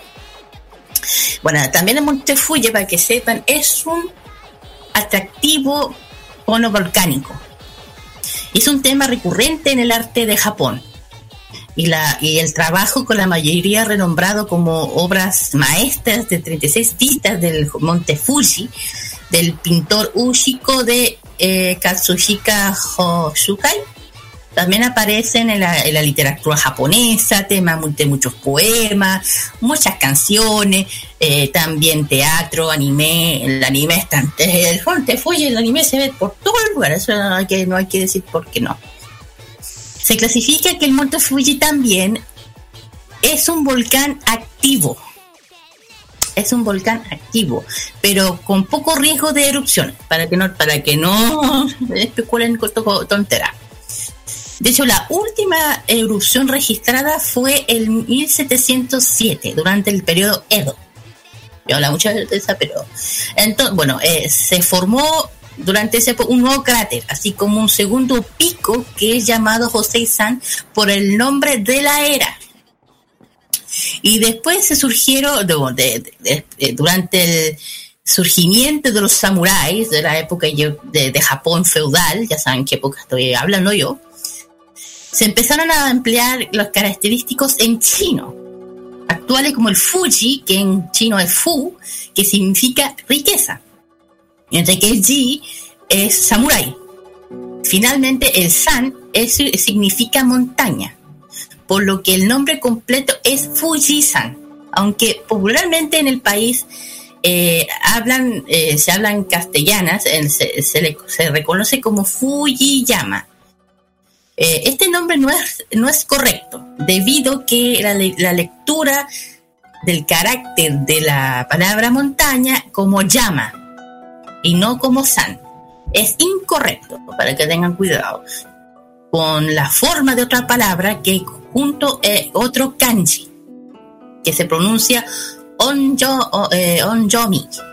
Los japoneses también suelen recorrer alturas de estas, en estas montañas, que, es- muy alta, como mineros, como Minanaro, Mi por Mi es 3, Nana por 7, Ro, eh, Ro es 6, pasando en los números japoneses, que se enseña a entender cómo tomar eh, como ejemplo en Monte Fuji ser tan alto como, como él, en lo espiritual, en lo espiritual. Bueno, eh, existen diferentes métodos de tradición japonesa. El Monte Fuji posee diferentes nombres, ya lo dije. Pero algunos son erróneos. El Monte Fuji se le llama Fujisan, ya dije, debido a la mala interpretación del kanji que es la llama o montaña. Claro, que son, vean, se interpreta para el símbolo del kanji es similar, pero tiene, diferente- tiene diferente denominación. Eh, sucede que occidentales muchas veces a lo que dije se denomina Fujiyama o la por otra, eh, otra 30 nombres usados por el monte Fuji en Japón está obsoleto por, eh, por pertenecer al al ámbito poético entre estos nombres está Fuji no, eh, Fuji no Yama que sería bueno ese mo- monte bueno monte eh, es Fuji Fuji Eh, después tenemos otro que es el Fuji no Takano, que es el pico del Fuji. Hay otros términos también, como el Fuyo-ho, que es el pico del loto, también el Fukaku, que es el monte, bueno, el otro significa, la otra forma de decir monte Fuji. Las palabras del monte Fuji significa respectivamente riqueza y abundancia. Es un nombre, es un hombre que es cierto de cierto estatus pero otros kanji son eh, probablemente atenji, que es decir, probablemente fueron seleccionados debido a la similitud en pronunciar sílabas del nombre, pero sin, sin tener eh, un significado particular. El método de la romanización del nipón nishi, no nishiki, pero que es, eh, es, una, es un sistema, para que entiendan un poco, de romanización, de, de, transcribir el idioma japonés al alfabeto romano, o sea, al nuestro. Eh, es un sistema que de Katana que lo que no sigue patrones familiares al inglés, para que entiendan un poco. O el cure, o el cure rey, un rey también. El nombre es escrito por Kusi. Eh, la exposición de San Francisco, hubo una exposición en San Francisco en el año 1931 con una fotografía gigante que fue titulada Monte Fuji. Sin embargo, la transcripción del Fuji del método Haburi o Habur sigue siendo la misma común de todo el mundo. Y durante todo, bueno, y también eh, Fuji es cierto que es estimulación popular que se dice que viene del de un kanji sin precedentes. Otra se dice que viene del sinfín. Eh, un profesor clásico japonés del periodo Edo, Hirata Atsunate, explica parte del nombre debido a que palabras que tienen significado al nombre de elevándose de una forma de específica de, plana de, de la planta de arroz, entre otras cosas. Eh, y bueno, y un texto más adelante de Taketori Monogatari que dice que el nombre viene del inmortal Fuji, que la imagen de numerosos soldados también del Shi, eh, del Fuji, que a pesar de este símbolo que es el kanji, que es el Shi, que puede significar también soldado, o Heishi, o Samurai, o Bushi, un significado original de, de, de un hombre de cierto estatus. Por eso, con, eh, esto me lo han enseñado muchas veces en el otro idioma que estoy estudiando, que hay que tener cuidado en interpretar, interpretar palabras o, sim- un carácter japonés que a veces es el mismo, pero tiene diferentes significados. ¿Yo por qué? Porque ya me lo han explicado en el otro lado. Pasa con el japonés, con el coreano, por eso. Bueno, antes, ¿qué vamos a hablar? Ya dije que eh, es un, eh, un, eh, un tiempo que este volcán, tratamos de, historia de erupción de este volcán, un periodo inactivo de 400 años que acabó hace 5.000 años. Comienza una ah, actual fase del nuevo Fuji. La erupción más o menos del monte que corriendo lava, esa erupción de magna, de escoria, eh, cenizas volcánicas, además de, de, de derrumbamiento, erupciones laterales, de mare- eh, terremotos, digo, temblores, perdón, donde clasificaron el gran almacén de erupción. Eh, y las cenizas dieron eh, el nuevo Fuji, que son a menudo negras y una erupción son recientes en términos de capas de la geografía. Y bueno, se encuentran relatas del documento de la historia de Japón, que es muy antiguo, todo hablando del siglo VIII después de Cristo, presenta una serie de erupciones representantes. El monte ha tenido muchas erupciones muy grandes, eh, han tenido varias durante la, durante la prehistoria, eh, en el periodo de Yomo, no, Yomon, eh, aproximadamente 300 años, considerado como bajo el nombre del Sengoku. O también ya este, con otros nombres que es Osawa Ekori, hueso, o Muru Ekori, olmo, entre otros más. Eh, generalmente el océano, el oeste de región del monte Fuji, eh, la mayoría de las tefras expulsan cayendo a la este, o sea, estoy hablando de lo, lo que pasa.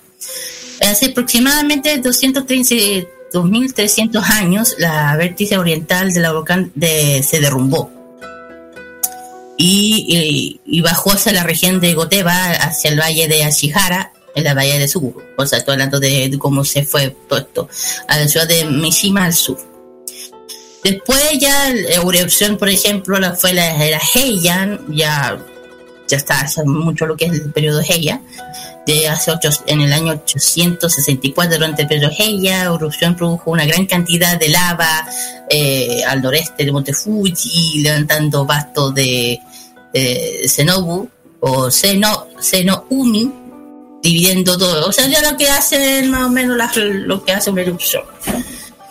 Eh, y el conseguimiento se conoce como el nombre de lava de Aki Ao- Aokihara o, a, o tener varias formas de Aikekine Yona. Eh, bueno, cubriendo por parte denso del bosque del mismo nombre. Y ya después se dieron más, han tenido eh, muchas erupciones también en el periodo Hei, eh. Este fue el último. El último, que yo mencioné, que fue en 1707, es conocido bajo el nombre de la gran erupción de Hohe. A eh, con- a como ocurrió 49 días después del terremoto de Hohei, que figura entre los más grandes jamás registrados en Japón, desarrollado sobre la, la variante sur occidental del monte Fuji, que formó eh, formando tres pequeños picos design- eh, primera, segunda y tercera chimenea. Este, bueno, ¿por qué dije esto? Porque este es un terremoto que ocurrió a las 3.45 el 28 de octubre del año, que fue fuerte, fue una magnitud de 8.4, eh, encontró fue una fuente, una fue frente a las costas de Tohaki en Naoa- Nankaido, en Japón. Es fuerte, 8, bueno, la magnitud de 8.4, 8.6 más o menos, es fuerte para nosotros. Eh, yo estas más conocidas sí ha tenido más- ha tenido varias más. Aparte de eso, hoy en día está tranquilo. No ha pasado nada. Que se quede tranquilito nomás. No haga nada. Pero por eso es. Pero sea, hablamos de bueno de lo que la prevención riesgo erupción asegurando la- de- hablando de la prevención de la bueno, durante esa época se armó esta agencia que, que monitorea todas estas cosas geográficas de lo que ocurre en la Tierra ya, con lo que concierne la prevención control de sismología, que lo que es acontecimiento, es lo que concierne la creación de un plan de evacuación, el Ministerio de la Tierra, la infraestructura de transporte para la protección contra los riesgos corrientes de las tierras, así como en septiembre del 2000 y en enero del 2001 las sacudidas telúricas bajaron, bajó el volcán, pasaron a ser, eh, ser una de dos a- al mes de 35 en septiembre. Y en octubre, ah, no, y de, de 133 en octubre y 222 en noviembre. Eh, y 100 ca- 144 en diciembre, 36 en enero de 2001, haciendo temer lo peor. ¿Por qué estoy dando esta cifra? Es por la cantidad de sismos que estaba dando. Eso es lo que estoy explicando. Haciendo eh, temer lo peor antes que todo, que volviendo a la normalidad. Después, estas sacudidas eran su mayoría bajando la frecuencia, como cuando aquí pasa aquí en Chile, cuando hay un terremoto fuerte, siempre hay réplica, ¿no es cierto? Y empiezan a bajar, a bajar, a bajar. Eh, 15 kilómetros de profundidad al noreste de, de la cumbre, como son los terremotos y, o los temblores. Y ya durante el mu- data, bueno, se llama Monte Fuji, conocido el Monte Fuji, eh, realizaron el monte, también conocido el monte budista, anónimo. El primer no japonés en subir el, volcán, que es un volcán, fue un, Sir, un Sir inglés, eh, Ruber, Ruberov Alok, 1860. La cumbre eh, es consciente, eh, consecuencia de su naturaleza sagrada.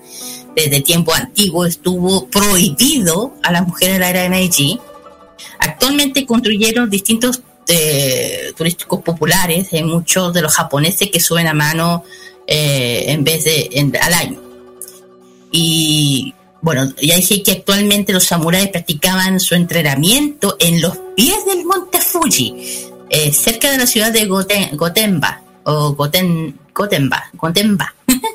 una prefectura, esta es una ciudad que está en la prefectura del, nombre que mencioné, que es, Shizuoka, de Japón. Y el, shogun de Minato no Yoritomo de, practicaba Yabusame en la región comienza en el periodo Yakamura. Y en 2006 las fuerzas de auto- autodefensa de Japón, el ejército japonés se, se encuentra de hecho en los campos de Kitafuji al noreste y Hashifuji al sureste. Y también el cuerpo de cuerpo marín de los Estados Unidos posee un base militar al pie del volcán, para que tengan, para que sí tienen también, en la, en la región de Kanto. Bueno, eh, ¿qué más? Bueno, la, ya dije que la topo, hablamos de la topografía del monte Fuji, está dicta de la actividad volcánica a la cual que ha nacido. Eh, forma un cono casi simétrico de 30 kilómetros de base, vértices espi- espinadas, eh, buena cantidad de, de unos 3.776 metros de altura, dando un volumen de 870, 870 kilómetros a la, cuadrado. Y bueno, es, un, es enorme, todo el mundo lo, hace. De hecho, se puede ver, lo ya dije, todo, el Monte Fuji ya sigue que la región de cinco lagos, de la prefectura de, Yamana, de Yamana, Yamanashi.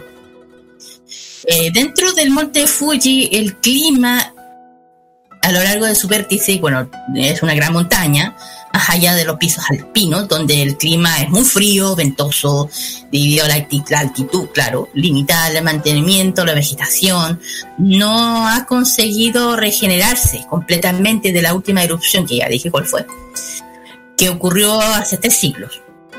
Durante el, la- la- eh, el clima, eh, fundación de la nieve. Todo el mundo yo creo que ha visto el Monte Fuji siempre con una capa de nieve que cae con frecuente durante el invierno y se prolonga hasta mayo. Aunque algunas veces los neva, la nieve subi- eh, las, los nevones o las nevadas su- todo el año, todo el año, dependiendo. Y la variante más baja encubierta los bosques, ya saben, los pies de la montaña, encima más templado, cultivos de campos, eh, la temperatura anual es de 6.5 de frío, eh, la temperatura mediante entre 18 grados bajo cero a 8 en agosto, era el récord de temperatura registrado de 18.2 al 16 de 2007, no están, no están lejos. Y más bueno, o sea, ha tenido su, tiene su clima, y todos saben que desde arriba de una montaña es cosa seria. Eh, bueno, ya dije que Fuji es un volcán, forma parte del cinturón del fuego del Pacífico. Una cosa importante que no puedo dejar de lado. Y sus erupciones explosivas son todas clasificadas como un volcán gris. Este es un volcán de la localidad de base triple cruce que la placa de Filipinas y la microplaca de Amur y Ostic de la placa euroasiática. Estas placas son respectivamente las que la- las partes occidental, occidental y oriente de Japón de la península Izu. El, el Fuji constituye más de un septentrional de los arcos volcánicos de que forma formato de la isla de Izu, que esta isla Izu es un grupo de islas volcánicas que extienden al sur y al este de la península de Honshu, la- de la, de la isla de Japón. Además del- de la cumbre principal de Unau, es un cráter. Los flan- flancos y pies del monte Fuji conti- contienen sí, sí, 50 de domos de lava. Una pequeña boca, ya saben, ya saben. Y los científicos saben que han identificado cuatro fases diferentes de actividad volcánica del monte Fuji. La primera fase denominada como Zen eh, Komitake, es considerada como el corazón de la de, del andesita reciente descubrimiento de la profundidad de la montaña. Y la segunda es el Kimotaki Fuji, que es una capa basando la forma probablemente durante centenares de miles de años. Eh, también está el viejo Fuji, que había formado encima del, del Komitaki Fuji. Y también está el nuevo sobre el cumbre del viejo, Mu- de viejo Fuji. Es clasificado como un volcán activo de bajo riesgo, para que no se preocupen. Es activo, pero de bajo riesgo. Ya dije que la última registración, de, ya dije, la última 1707, 1608 fue la última. Hasta ahora no hay, o sea, se ha calculado bajo eh, alrededor de 150 fluidos de lava, 10 cuevas abajo de lava, va pasando una gran lentitud. Bueno, ¿qué más podemos bueno, hablar? Aparte que un volcán eh, forma parte de muchas partes muy importantes de Japón, eh, industrias que está que las aguas sur, de las subterráneas que tiene Monte Fuji alrededor de se utilizan para farmacéuticas para industrias del papel, el agua mineral, sus riquezas de vanidio, también las fuentes importantes termales alrededor del volcán que permiten que haya una buena industrias termalistas. Es por eso que Japón es considerado como el país de las mejores termas del mundo. Japón es por esta razón. De hecho, de hecho muchos hoteles que tienen aguas termales naturales por, por, por el monte Fuji. Presenta varias franquicias japonesas, destaca como la marca de Fuji Films, la fabricación de cámaras digitales está de fotografía y video justamente está allí Eh, también Monte Fuji, también tenemos a Fuji Star One, que también tenemos de, escogido como gran premio de la Fórmula 1 en la temporada de 1976 al 77. Ha tenido muchos acontecimientos importantes. Tiene un, el accidente terrible del Ferrari del Gillet eh, Villanueva que causó la muerte de un espectador. eh, que esto fue, yo creo que el mundo sabe esa historia. También ha tenido muchos premios, eh, el, premio- el el Gran Premio de Japón que se llevó disputar en la localidad de 1987 también y también es para hacerlo con dirección de de la Suzuka Eh, también tenemos la industria de la automotriz como Toyota eh, volvió bueno entre otros premios importantes representaciones que y símbolos religiosos que ya dije que el eh, eh, Japón es un país de la religión principal que es el sintoísmo y el budismo y bueno eh, ju- justamente el monte Fuji abajo tiene muchos templos. Tiene muchos templos dedicados a lo que es la temática del sintoísmo ya saben que el budismo vendrá, forma recuerda el voto, voto blanco, ocho pétalos, que es el flor de loto. Eh, el Fuente Fuji estuvo, eh, de hecho, llame, estuvo prohibido ya dije, a las mujeres en 1800 en el, en ah, era Meiji. Eh, una capilla llamada Noji-don Fugio de Mujeres, que le permitían esperar para proteger a sus maridos y hermanos e, o hijos de. Bueno, ¿qué más? Bueno, aparte que eso, que eh, el monte está en todas partes del, de Japón, en toda su historia, en todas sus su películas, anime, mangas, eh, poemas, fotos, pinturas, etcétera. Por eso que el monte Fuji es tan querido, tan respetuo, respetado y subir al monte hay que tener alta resistencia porque yo he visto videos que la gente no, no logra llegar hasta arriba porque eh, como hay poco aire, lo que, lo que han llegado, lo han llegado porque tienen ya, ¿cómo se dice? Eh, experiencia de subir cerro.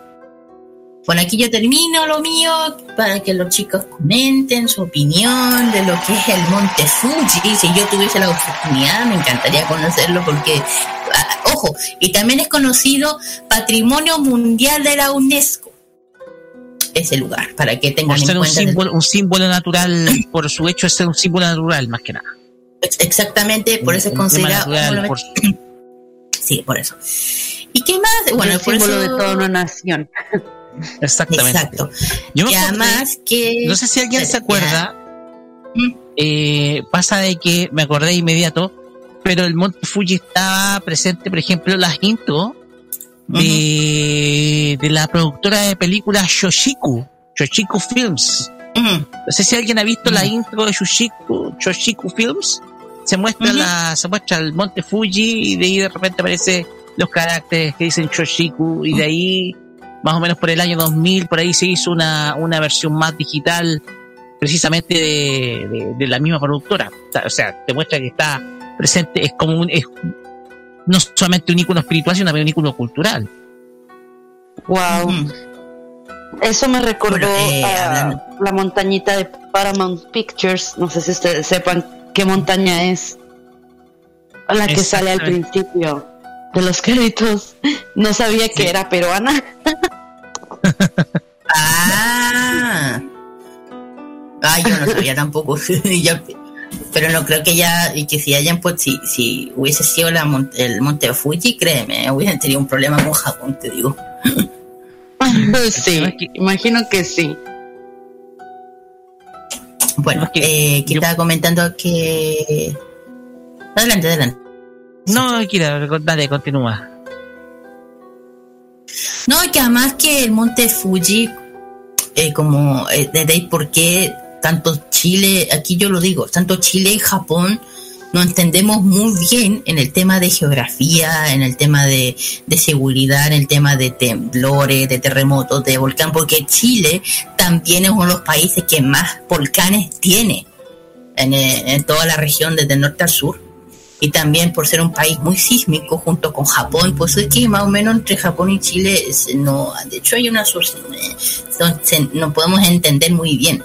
De hecho, si yo, si a mí me da, de hecho, si un, de hecho, imagínense la cantidad que se temblaba por el por el por el monte Fuji que los japoneses ya están ya están acostumbrados a lo mismo que nosotros a los temblores que nadie nos siente eh, puede ser que entre Japón y tienen una cultura muy similar a lo que son estos de catástrofes naturales o que son eh, volcanes, erupciones, temblores, terremotos, etcétera. Eh, y yo digo, yo creo que aquí un japonés, acá, se siente lo más tranquila con un temblor, porque ni lo debe ni sentir, igual que nosotros. Eh, y siento eso, que por eso yo digo, Japón y Chile en ese sentido somos bien así, siempre como lo pasa algo, tan a, siempre Japón es uno de los primeros países en responder con Chile, porque saben perfectamente lo que pasa.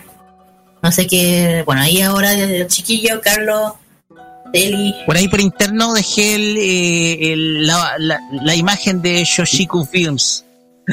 Un poco para, para dar muestra. Mira, eh, Oh, sí. el tema es que eh, eh, Monte Fuji tiene un significado de todos tipos. Es un icono cultural. Lo vimos acá. lo- eh, está dentro del arte japonés.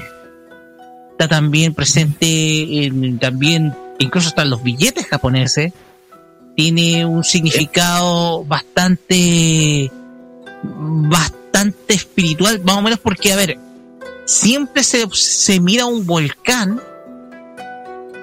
O sea, cuando una isla nace es producto de una erupc- erupción volcánica. Y el concepto que tiene el monte Fuji es que es uno de esos volcanes que dio origen a la isla, a, a- a la principal isla de Japón, que es, eh, claro, que es Honshu.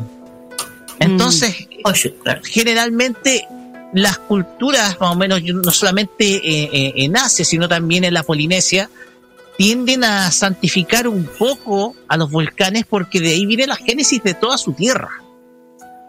De ahí viene toda la génesis de su de, de lo que es su, su territorio, de donde están pisando, etcétera, porque de un volcán precisamente nace eh, nace un territorio, nace una isla. Y obviamente el monte Fuji, Fuji, eh, Fuji tiene ese significado. Tiene significado producto de que, Exacto. como es, tiene la naturaleza volcánica, es obvio de que da forma a un territorio. Y esto, obviamente, la formación de un territorio parte de un- desde un volcán toma muchísimos, pero muchísimos años. Entonces, yo pienso que Claro. va más allá por ese concepto de que siempre eh, de parte de los de parte de, de- de las culturas que son eh, de- al otro lado del Pacífico, como yo les llamo, tienen precisamente esa santificación o ese significado, perdón, más que santificación, yo digo significado, eh, los volcanes, no solamente como un eh, como como endiosándoselos por el tema de respeto, porque cuando erupciona es porque el dios se enoja, no solamente es por eso, sino porque de ahí viene la génesis de un territorio, de ahí surge una isla, de hecho. Bueno. Bueno. De hecho, si hablamos de Chile, yo creo que los, los volcanes que son, que yo considero que son similares al Fuji, son dos. Uno está en Pucón, que no me acuerdo el nombre, que tiene casi la misma. ¿Ah? El de Pucón, ¿cómo se llama? Villarrica, el, Villarrica. el Villarrica, claro. El Villar, yo creo que similitud tendría el Villarrica y el que está más allá, en el, sur, el más al sur, que también es bien hermoso, que el Yanquihue, claro. Yo creo que entre, si me, me debería decir que los dos que tenemos acá en el sur, yo creo que están un poco parecidos al Fuji, por, por- porque son activos y porque eh, ya saben lo que pasó hace tiempo con el Pucón, hace tiempo en el Pucón con eso. por eso lo digo. Y una erupción no se puede tampoco prevenir, pre- preve- predecir. No se puede. ¿En qué momento va? Alerta. Carlos, eh, sí. Bueno, ahí yo le dejé un- algunas imágenes por, por interno de muchos animes que, que desfilaron el Monte Fuji. Por ejemplo, hay uno que.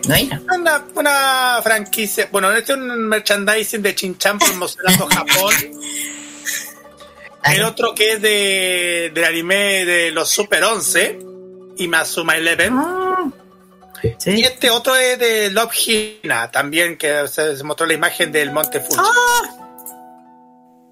Para que vean Bueno, que. para que- ojo, también en. ¿Sí? Dale, Kira. Dale, Kira. Ah, Así sí quería comentar algo. Sí. No, no. Ah, ok, pues yo nada más sé que por ahí es como un símbolo muy representativo pues de Japón. ¿Le llamaban el Fuji-san? ¿O estoy mal? El Fu- Antes. Eh, claro, Fuji-san. Fuji-san, sí, pero eh, son términos erróneos de el concepto del kanji. Ah, ok. Pero sí, está, está como cargado de mucho significado cultural, me imagino. Y pues desde siempre ha sido como muy representativo de, del país. Y pues no me imagino a Japón sin el monte Fuji, la verdad. Hay muchas eh, fotografías, mucho contenido audiovisual, películas, fotos, arte, que pues ahí lo, lo plasman. Muy padre. Bueno, verdad. terminamos. Bueno, te- terminamos con este lado del mundo de Japón, del Monte Fuji, terminamos con el Fashion Key, vamos con las canciones. La, el primer canción es Ibi de Kaikan Kitan, el opening de, de la serie que la está llevando estos días, desde hace más del año pasado, Jujutsu Kaisen. Y después vamos con esta chica, esta agrupación del J-pop y K-pop, porque son los dos. Eh, de inicio, con su canción salió del horno hace, bueno, hace un ratito lo sacaron, eh, de Chop, Chopstick. Vamos y volvemos con el bloque de emprendimientos. Vamos y volvemos.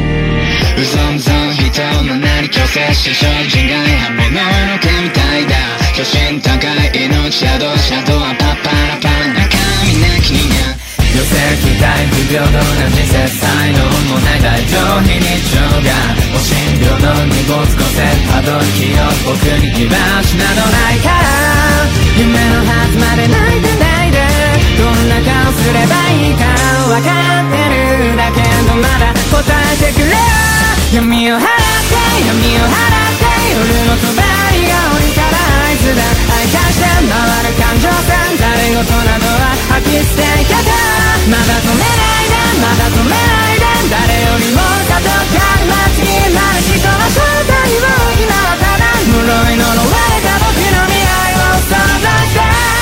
して走って転んで消えない痛みでいけば世界が待ってるこの一瞬を。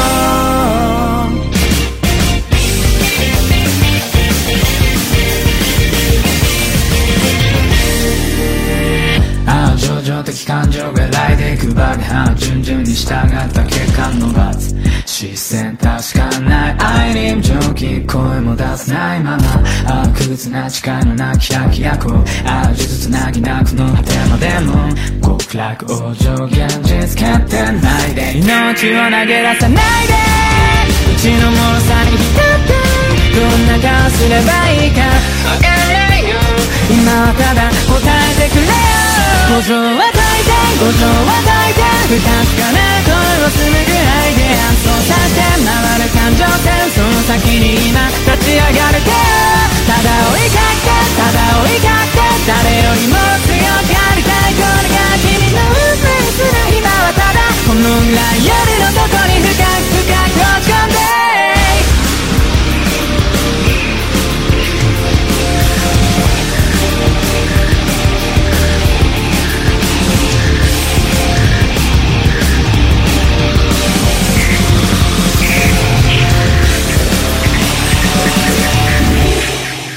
不格好に見えたかい。これが今の僕なんだ。何者にもなれないだけの屍た笑いよ目の前の全てから逃げることさえやめたイメージを繰り返し想像の先を行けば。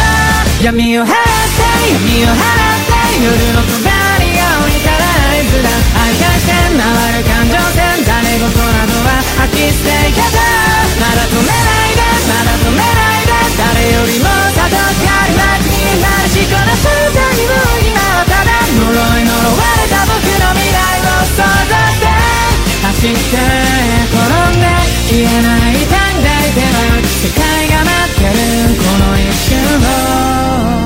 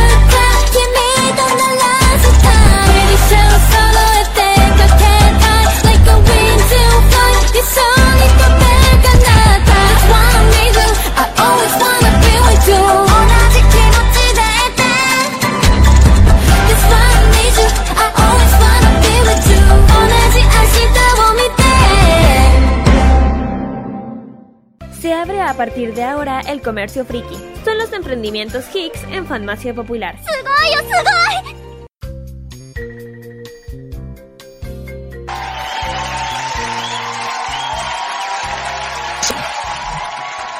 Muy bien, chiquillos, ya hemos vuelto ya del Fashion Geek y vamos con los emprendimientos que le tocan a este capítulo, a los primeros emprendimientos de este 2022.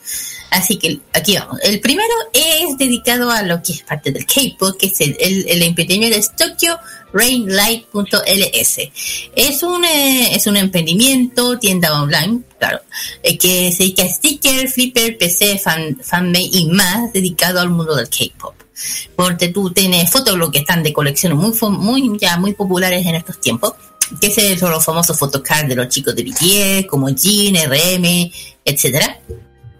No solamente BTS, también tienen otras de otras agrupa, otras agrupaciones como Blackpink, eh, Hypen o. TXT también, también tienen de mi niño bellos hermosos, mis bandos Stray Kids. Eh, es una tienda nueva que a mí me sigue, que es una tienda muy buena, excelente y también si tienen el, si quieren hacer un pedido especial de algún álbum, algo solo solo tienen ahí, que lo se los va a traer, que ya hoy en día el tema K-pop está en todos lados. Eh, ¿Dónde se puede encontrar Carlitos este emprendimiento? Sí, bueno, lo pueden encontrar a través del instagram.com, a través del arroba Tokyo, tokyorainline.ls, tokyorainline.ls en Instagram y también en el Facebook lo pueden buscar como Tokyo Rainline. Son de La Serena más encima. Hacen envío por pagar a todo el país y pues, como ya les dije, como ya ustedes lo saben, ya lo dijo la Kira, pueden hacer sus pedidos a través del Instagram para que puedan ver qué, qué productos de la foto de los artistas de K-pop les puede gustar para que lo puedan tener en su colección. Ok, next. next, next, next. Bueno, vamos a la siguiente. Y, y esto tiene que ver relacionado con los polerones. ¿Por qué digo polerones? Porque vamos directamente a conocer Urban People. Urban People que, que ofrece para su clientela diseños exclusivos de modelos de anime en polerones. Y no solamente polerones, sino que también para diseño de cosplay y también de kimonos. También de, clásicos polerones y también con novedades. Por ejemplo, para los dis- ofrecen diseños de polerones eh, de cos para los cosplay pueden encontrar unas capas de Akatsuki y también de Tokyo Revengers, también de Full Metal Alchemist, de Shingeki no Kyojin, de Hokage. Y qué más tenemos de kimonos de, de Draken Tokyo Revengers, también de Shinobu de Kimetsu no Yaiba también. También de Kimetsu no Yaiba también está de Tanjiro y también de Nezuko. Exactamente. Los clásicos que nunca pueden faltar eh, están el polón de Shokoku de Slam Dunk o el polón del Android 17 que apareció en Dragon Ball Super. Y la novedad que ofrece para, para todos los favoritos eh, están los polerones de Dragon Ball, están los polerones de Akatsuki, eh, de Hinata y, en fin, un montón de polerones que también pueden conseguirlo para todos ustedes a través de lo que tiene, lo que trae Urban People para, para los fanáticos.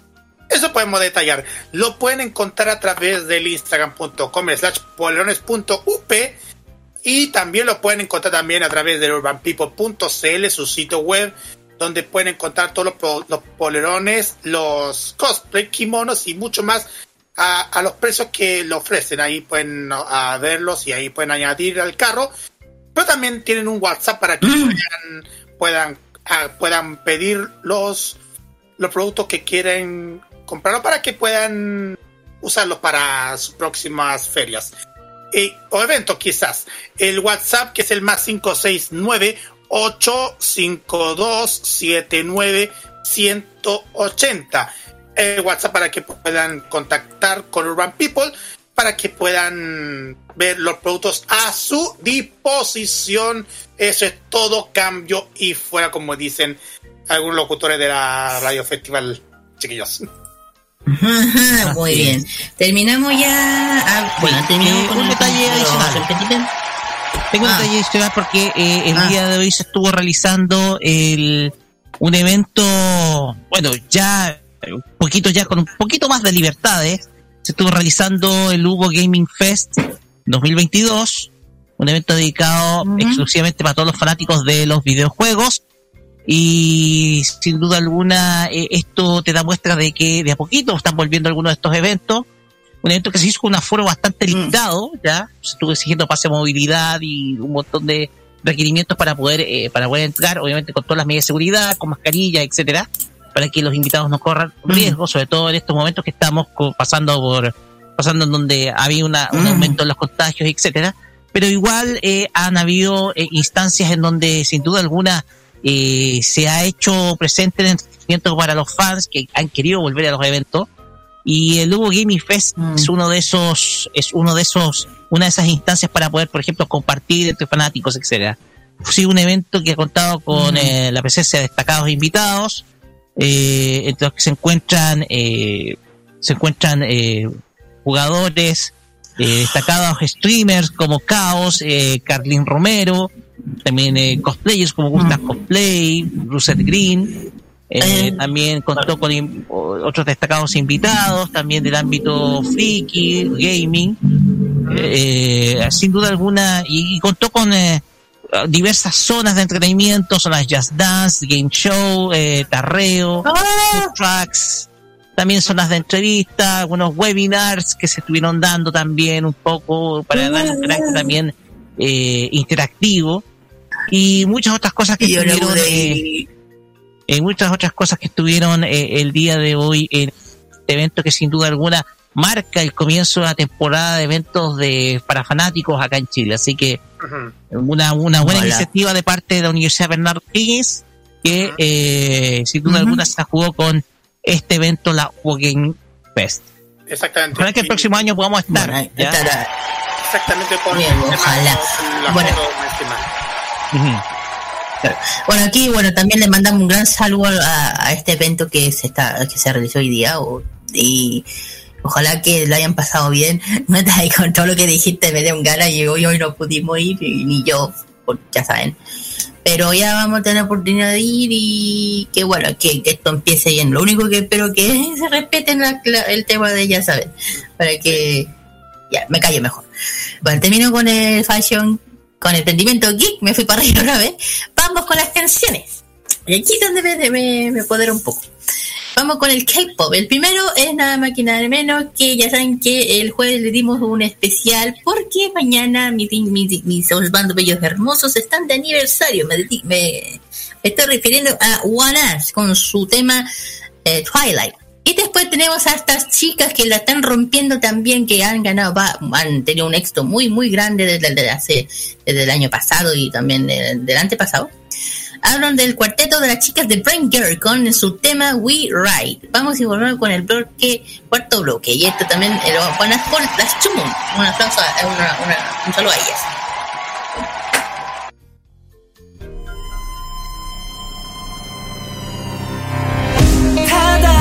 ただ広がる光の悩みよのように心の中さまよ一人君を探す The end of the day 孤独なのストーリー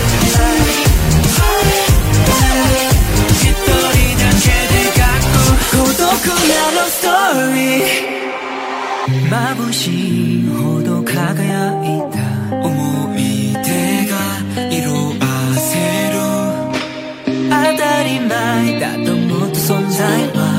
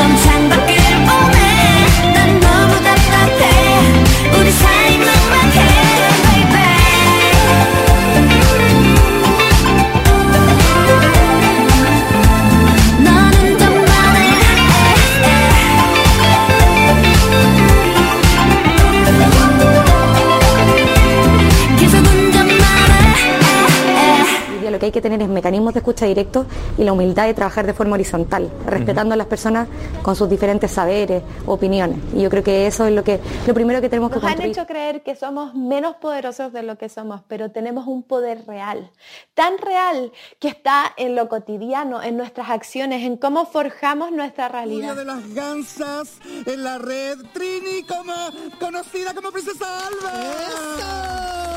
Bienvenida. Muchas gracias por la invitación. Chile está cambiando y su televisión también. Y en este largo camino estaremos ahí. TVenserio.com Tres años ayudando a forjar la televisión de un mejor país. Este miércoles en La historia de El Sin Pop miércoles 12 de enero, 21 horas por modoradio.cl. Este nuevo año disfruta de las noticias y la mejor música en nuestra compañía. Este 2022 vive Modo Radio, programados contigo. Toda la entretención del fin de semana está en Farmacia Popular en Modo Radio. ¡Oki, doki, doki!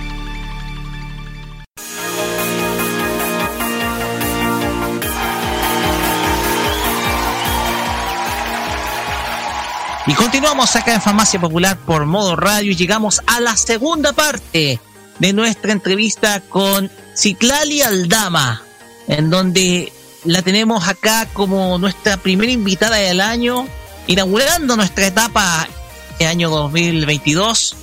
Y vamos a continuar y vamos a ir, yo creo que imitando, mencionando un programa nefasto de radio, vamos a ir directo al grano. Discúlpeme. Usted sabrá, Carlos Pinto, por qué digo nefasto programa de radio, porque pero no es para hacer propósito del programa, pero aquí vamos a hablar de manera más franca, porque aquí voy a desprenderme un poquito, perdiendo el permiso a Kira, después yo le voy a hacer la, eh, hacer la, la pregunta, porque No, adelante, no. a nosotros, nosotros eh, junto con Ciclali estuvimos hasta el año 2018 en Anime Manga y TV, hasta el mes, si no me equivoco, de julio, mes de julio, porque parece algo ocurrió ahí. Algo ocurrió que nos terminó lamentablemente sacando de sí. Y vaya. y Me vaya que así hacerte la fue. pregunta, Citlali, eh, de cómo te enteraste de tu salida de Anime Manga y TV, porque yo el tema mío lo conté hace mucho tiempo, lo conté hace mucho tiempo, y, pero me gustaría saber la versión eh, la versión tuya. Bueno, pues ah, ya pasaron algunos años, mi memoria no es tan buena como les comentaba, pero pero yo me doy cuenta porque ya no podía entrar a Blogger, ya no podía entrar a los grupos y ah, literalmente me votaron de todas partes sin previo aviso, ni mucho menos un gracias o algo por el estilo. Fue un ahí te ves. ya no requerimos de tu presencia por aquí. Y pues de buenas a primeras me votaron sin eh, preguntarme, sin, eh, sin decirme agua va, nada, ningún heads up, nada. Y de repente ya no formaba parte de Anime TV. Así me enteré. ¿Sabes qué? Es que eh, de mi parte, yo me entero. Esto, esta es la, cuen- la historia que yo ya, ya le había contado, pero para aquellos que no sepan ahora. Pero yo me enteré estando en un evento.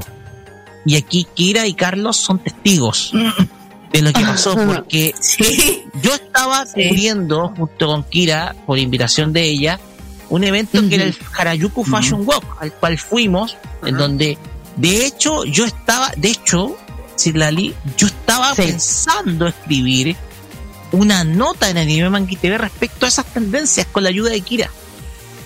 En el sitio.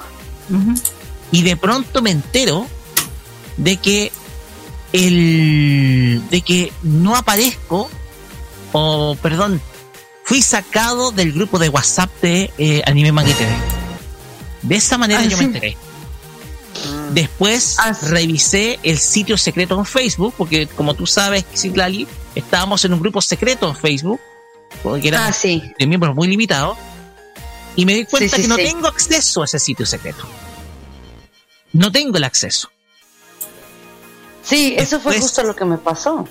Exactamente. Y a mí se me ocurrió esa misma tarde, yo yendo rumbo para el metro de Santiago, se me ocurrió preguntarte por, eh, por a través de Facebook si tú tenías acceso, porque me di cuenta que eran tres personas las que habían sacado del sitio.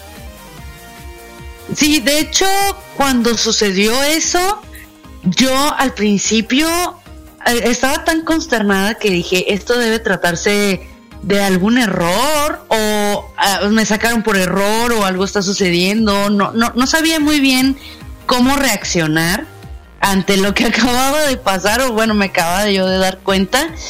Y yo al principio pensaba que se trataba de un error. Ya después, cuando me mandaste el mensaje y todo pasó así como súper rápido, ya después me entero de que no es ningún error, o sea, ya no pertenecíamos al staff de Anime Manga y TV y nadie nos había avisado nada. fuimos, ajá, fuimos extirpados de la web sin previo eh, aviso, sin ninguna notificación. Y así, igualito como te pasó a ti, me pasó a mí. Me sacaron de todos los grupos, me sacaron de blogger y de repente pues ya, nada. Simplemente ya no estaba ahí. Y de hecho, eh, te comentaba que, eh, no me acuerdo si ayer, pero, ajá, de las personas que yo tenía agregadas en Facebook, de pronto me doy cuenta que cierto personaje ya no figuraba en mis contactos. Y entonces dije, oh wow, ya no lo tengo. Y empecé a contar uno más uno. Y dije, mm, esto tuvo que haber pasado. Y así fue como, como pues medio me, me hice yo una explicación en mi cabeza. Porque realmente nadie nos dio ninguna explicación. Bueno, yo me imagino que debió haber sido esa que siempre tenían, que no participábamos, según en el sitio. Y pues francamente, pues eso se me hizo a mí una falacia, una No, big falacia. Es verdad. Porque nosotros, Claro. eh, nosotros hasta este, hasta ese año estábamos participando activamente. Yo de hecho, mi última nota, yo lo puedo detectar y puedo dar la fe. Mi última nota fue en julio o en agosto. Tendría que entrar al sitio para verlo. Pero mi última nota eh, en Anime Manga y TV data precisamente de, de por esas fechas. Lo que te da cuenta de, de. Y si no me equivoco, si no me falla la, eh, si no me falla la memoria, la, la, not- la última nota que escribí era de Violet Evergarden. Entonces, Oh, que databa de, 2000, databa de 2018. Eh, eh, la cuestión acá es que eh, a mí se me hizo bastante bastante lamentable la actitud del sitio. Y yo de hecho lo dije en un momento. Se me hizo lamentable porque las cosas se tienen que conversar directamente y no puedes echar a una persona eh, solamente por eh, a través eh, viendo eh, solamente que la persona se dé cuenta de que la votaron ya sea de un sitio secreto o de un grupo de WhatsApp. Porque aquí ahí tú no estás transmitiendo nada. Tú no estás transmitiendo absolutamente nada. Tú no estás diciendo oye eh, lo siento como no yo, yo hubiera esperado yo hubiera esperado que me hubieran dicho oye eh, no Gracias, me por lo menos. sitio, o por lo menos gracias porque yo ya estaba ocho años casi ya estaba siete más de siete años en el sitio entonces yo me sentí herido desde ese punto de vista con el staff porque que- el trato que se nos dio sobre todo para, para, para nuestra salida fue pésimo. Fue Sí, pésimo, claro. pero pésimo trato. Porque por lo menos tú como también yo nos merecimos precisamente una explicación. Y eso se hace ya sea con un pequeño mensaje al menos con un pequeño mensaje para decir lo lamentamos ya no pertenece a staff pero a ti, a- tanto a ti como a mí no nos dijeron absolutamente nada De hecho, estoy este, viendo que mi última columna fue en junio, me parece, del 2018. O en julio, no estoy muy segura. Pero fue eh, Admiradores empedernidos y la era de lo políticamente correcto. Esa fue de mis últimas eh, columnas. Todavía la tienen en el sitio. Y eh, aparece como ah, un known, el autor de, de esta, de esta columna. O sea, ya me sacaron, pero se quedaron con, con las columnas y ya ni siquiera te dan como el, el crédito de que tú las escribiste. Pero sí, eso es aparte, ¿no? Estuvimos trabajando ahí en Anime TV y no, no trabajando, estuvimos haciendo Colaborando. colaborando. Exactamente, colaborando en Anime TV por cerca de cuatro años y y que de buenas a primeras nos sacaran de esa manera, a mí sí me pareció de lo más, eh, no quisiera usar esa palabra, pero sí, fue ruin, fue muy ruin porque realmente eh, nosotros éramos de los que más nos preocupábamos por nuestras notas, por nuestro contenido y, y considero que éramos de los más activos éramos de las personas que más aportábamos, de los que más estábamos al pendiente de, de los estrenos, de, de, las reseñas, de las columnas, de los temas, de todo, de todas las aportaciones ahí estaban. Incluso cuando se hacían algunos anuncios, éramos de los primeros, creo que, en reaccionar y decir, oye, esto está pasando, ahorita no tengo chance de escribir la nota, pero alguien que esté disponible, algo y pues yo considero que éramos activos también en ese aspecto, en el que aportábamos no nada más notas, no nada más como reseñas o columnas, sino que también noticias o, tendencias que estaban ocurriendo en, esos aspectos, en, ese, en esos aspectos, sí, de todo lo que nos rodeaba en el mundo del entretenimiento. Y yo siento que no nos eh, merecíamos el cómo fuimos tratados por, por anime, manga y TV. O sea, siento que eso no estuvo para nada bien por donde se le quiera ver y hubo mucha conspiración. Hubo mucha conspiración, eh, sobre todo eh, hacia tu persona. Nunca entendí por qué, realmente nunca entendí por qué. Y al principio, al principio sí me estaban como llenando, ¿no? Las ideas y esto y no, es que eh, él es así, que no sé qué, y muchas cosas. Y ya después me di cuenta de que no era así. Y ahí es donde tú te das cuenta quiénes, eh, quiénes están manipulando y quiénes están mintiendo y, cómo es que, que, lo hacen. Cómo, cuál es su, su móvil y cuál, eh, cuál es su modus operandi, como le dicen por ahí. Y ahí tú vas detectando quiénes, ¿no? Y ya cuando al final pasó lo que pasó, no tuve que hacer mucho análisis para saber quiénes estaban detrás de, de esta extirpación abrupta que, nos hicieron a ambos. Mira, aquí yo te mostré la última entrada que hice, el último, la última nota, que fue el mismo mes en que nos votaron, que es eh, de Baile Evergarden, que era del 1 de julio de 2018. 29 días después de esta, de esta nota que yo escribí, eh, nos sacaron. Esa fue mi última columna, pero yo recuerdo que seguí escribiendo notas. seguí escribiendo. ambos, seguimos escribiendo notas, de hecho, eh, Citlali. De hecho, nosotros estuvimos, de hecho, cooperábamos porque de hecho faltaban reactores, de hecho, eh, hay veces en que yo escribía notas en las noches, otras en las mañanas incluso, y, y, esto muestra cómo estábamos dedicados al sitio.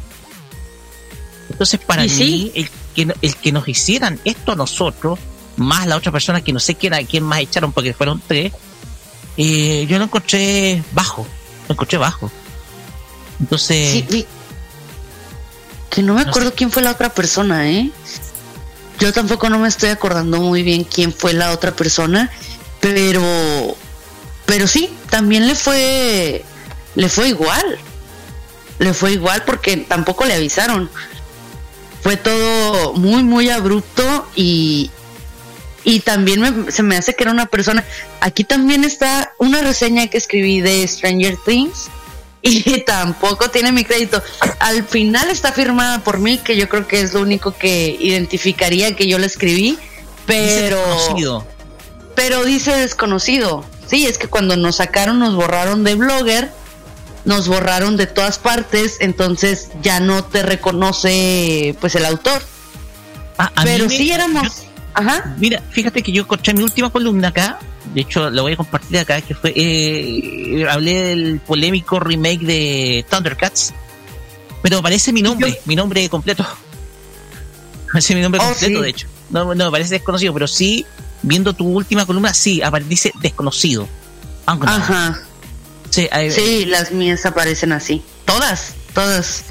Y de hecho yo me acuerdo que, que tus columnas tenían muy buen tráfico muy, muy buen tráfico y, y o sea, el que se hayan dejado manipular así, yo siento que fue una pérdida más para ellos que, que en sí para nosotros, porque realmente yo me acuerdo que eran muy populares tus columnas y tenían, les aportaban muy buen tráfico eh, a, a Anime TV, porque tú aparte ya tenías muchísimos años cuando yo entré, tú ya tenías un buen rato ahí.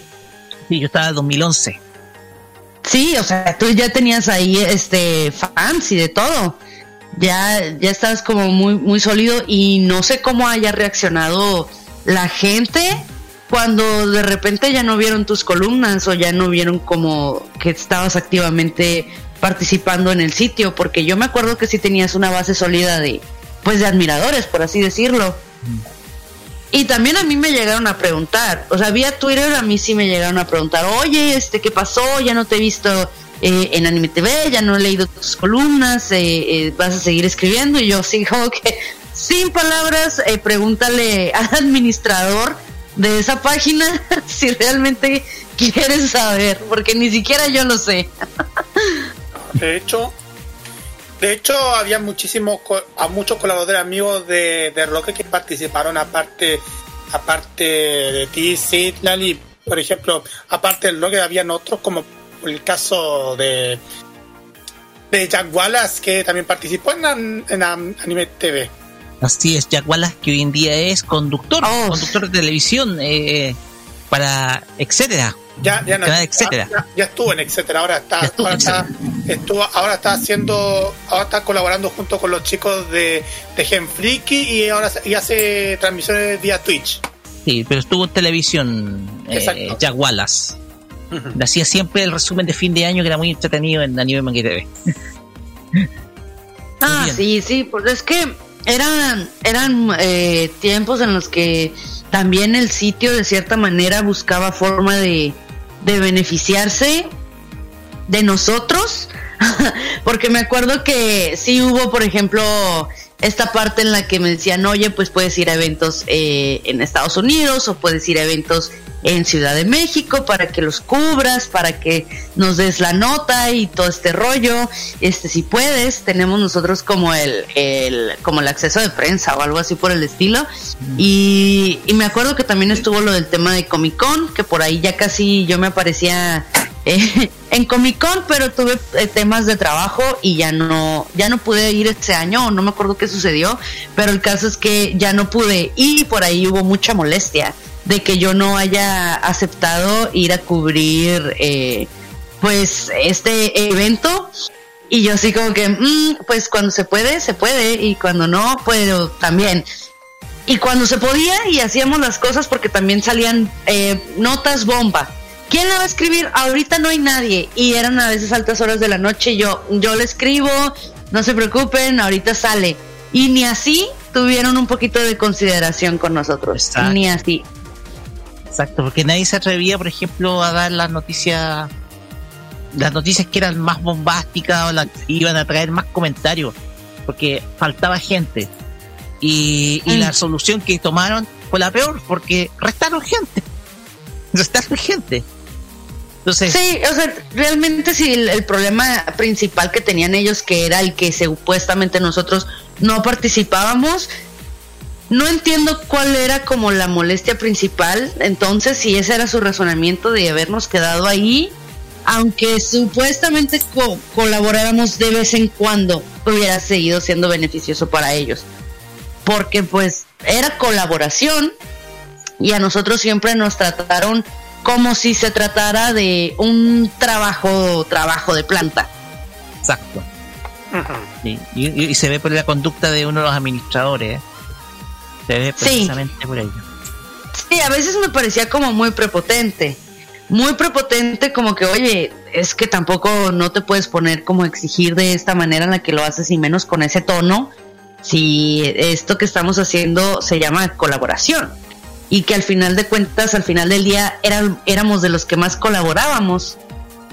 Simple y llanamente hubo una temporada en la que sí tuvimos mucho trabajo y en la que sí estábamos ocupados y de repente de las 10 notas que se escribían eh, diarias, escribíamos a lo mejor 6 y esa fue la molestia y ese fue el ya no participan.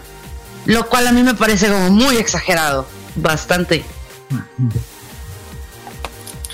Pues bien, Bueno, eh, Carlos, eh, voy a cederle el, el espacio a Carlos Kira, ¿ya? Para que se- vamos por ese orden. No, adelante, no, no, no, adelante, Carlos. No, no, que Sí, Lali, ok.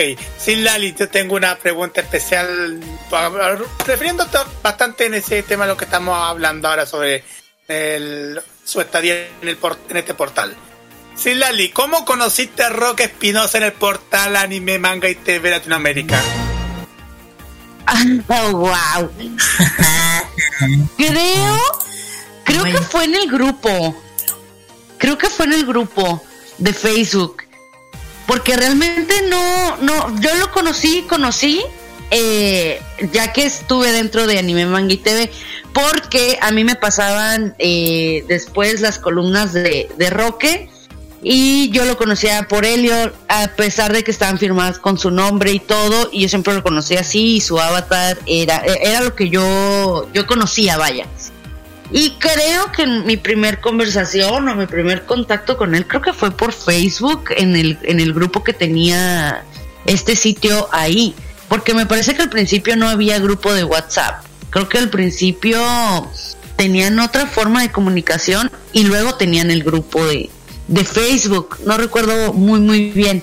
Pero creo que fue ahí. a ver si Roque se acuerda un poquito mejor que yo. Y porque, a ver, nosotros teníamos, a ver, la- el sitio tenía un grupo secreto de Facebook que estaba en el. Solamente era de acceso limitado para los redactores nomás. Y también Ajá. eh, estaba el sitio web, el sitio de Facebook oficial de, de, de, de Anime Manga y TV, que ya es el sitio para todos los, eh, que es el sitio oficial para todos los seguidores, para los lectores del sitio, donde se publican las notas, etcétera, donde se hacían encuestas. Tiene que ser Mm. en alguno de los dos sitios Tilali. Y obviamente estaba eh, un- había un grupo de WhatsApp que era eh, estaba el grupo de WhatsApp que era para los redactores y columnistas. Ya, sí. Yo, yo tengo recuerdos de ahí de, de, de las formas de comunicación que habían. Pero yo supongo que tiene que ser cuando tú llegaste en el grupo secreto o también en, en el grupo de. En, en- en la, en el grupo, en la, en la página oficial del- de, de Facebook, porque Facebook era el, el sitio donde AMLA, Al- AMLA tenía seguidores y de ahí, de ahí Ah, venía la fanpage. Exactamente, la fanpage. También estaba el Twitter. También estaba el Ah, Twitter sí. TV. Era Que me acuerdo que en. Twitter me atacaban bastante. Sí, Los hecho- lectores. Igual, a ver, tenemos que, a ver, hay que ser sinceros acá, pero muchos de los lectores de anime, manga y TV, o digo, los lectores eran muy tóxicos, digámoslo con todas sus letras, eran muy tóxicos. Ah, claro. Entonces, Claro. eh, la sana convivencia que se tenía, que, que debía tenerse en el sitio, al final eh, se perdía. Se perdía por discusiones que incluso no, no iban por ni siquiera por la serie o por el tema, sino se desviaban por el indo- la índole política, se iban por eh, se iba por otra temática que absolutamente no estaba a tono con la, el, con, eh, con el con el tema en cuestión. Entonces, a mí, por ejemplo, me llegaban mensajes de lectores que, me decían, oye, fíjate que, que escribió esto, que- que esto, esto otro. Entonces, si yo intervenía por ellos, yo me ganaba una pelea contigo. Ese es, ese es el tema. Sí, yo intervenía por ellos. La cuestión acá es que esta situ- este tipo de situaciones incluso nos llevó a tener discusiones entre ambos, y hay que decirlo. Entonces, Ah, sí, claro. incluso, incluso hasta, hasta tuve una discusión sin querer, sin saber, con Joaquín, que si no equivoco es tu pareja. Entonces, Creo que sí. Y creo que era tu fan. Era mi fan, de hecho, lo perdí, de hecho. Lo perdí, discúlpame.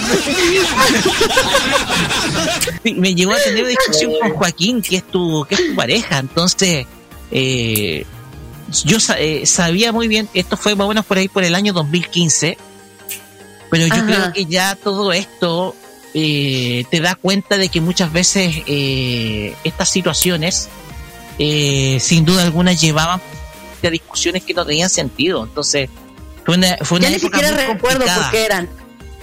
Sí, era una época muy complicada. Había una columna que si no me equivoco era la de las series sobrevaloradas, que creo que Ah, creo que sí. esa, esa creo que yo fue, esa me parece que fue una de las que gatilló un poco que tuviéramos una discusión incluso en el, en el, en el Me en parece que sí, ¿eh? Sí, fue ahí. Yo me acuerdo que fue ahí. Entonces, igual, obviamente, aprovechando de decirlo, mis disculpas precisamente a Joaquín, que es tu pareja, que la, no era mi intención, yo no sabía que, que era tu pareja en primer lugar. Eh, igual mis disculpas a él si es que se, hubiera sentido ofendido en ese momento, eh, porque igual son cosas que simplemente a veces, eh, ¿cómo, cómo, cómo puedo decirla? Son eh, calenturas del momento que se dan pro- producto de una discusión que no tiene mucho sentido. Entonces, más que nada, eh, más que nada son discusiones que, que, que ojalá queden en el pasado y, y que se recuperen pronto por el bien de la sana convivencia de, de una comunidad. Sí, por supuesto. Y de hecho, o sea, te lo digo así y te lo digo aquí. Si te tuviera alguna especie de rencor, ya no estuvieras en mis contactos de Facebook. Sinceramente. Porque nunca me acordé. Sí, o sea, son cosas que, que en el momento, como dices, se, se encienden.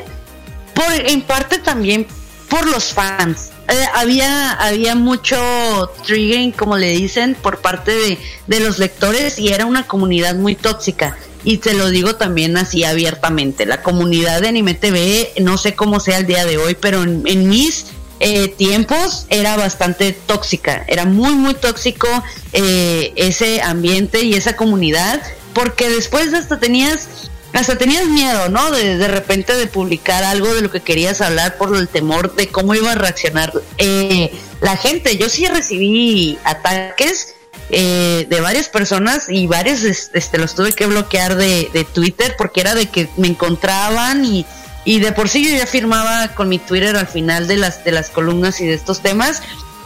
Y pues, o sea, iban allá y me mandaban mensajes eh, muy, muy feos y, y se enajenaban como, como muy personalmente, se lo tomaban bastante a pecho y, y se enojaban bastante al grado de, de ya meterse con, con tu persona y ya decir lo que llegar a una, una especie de, de- de violencia, por así decirlo. Y es como que son contenidos, tranquilízate porque no pasa nada, es una opinión, no quiere decir que sea una verdad absoluta.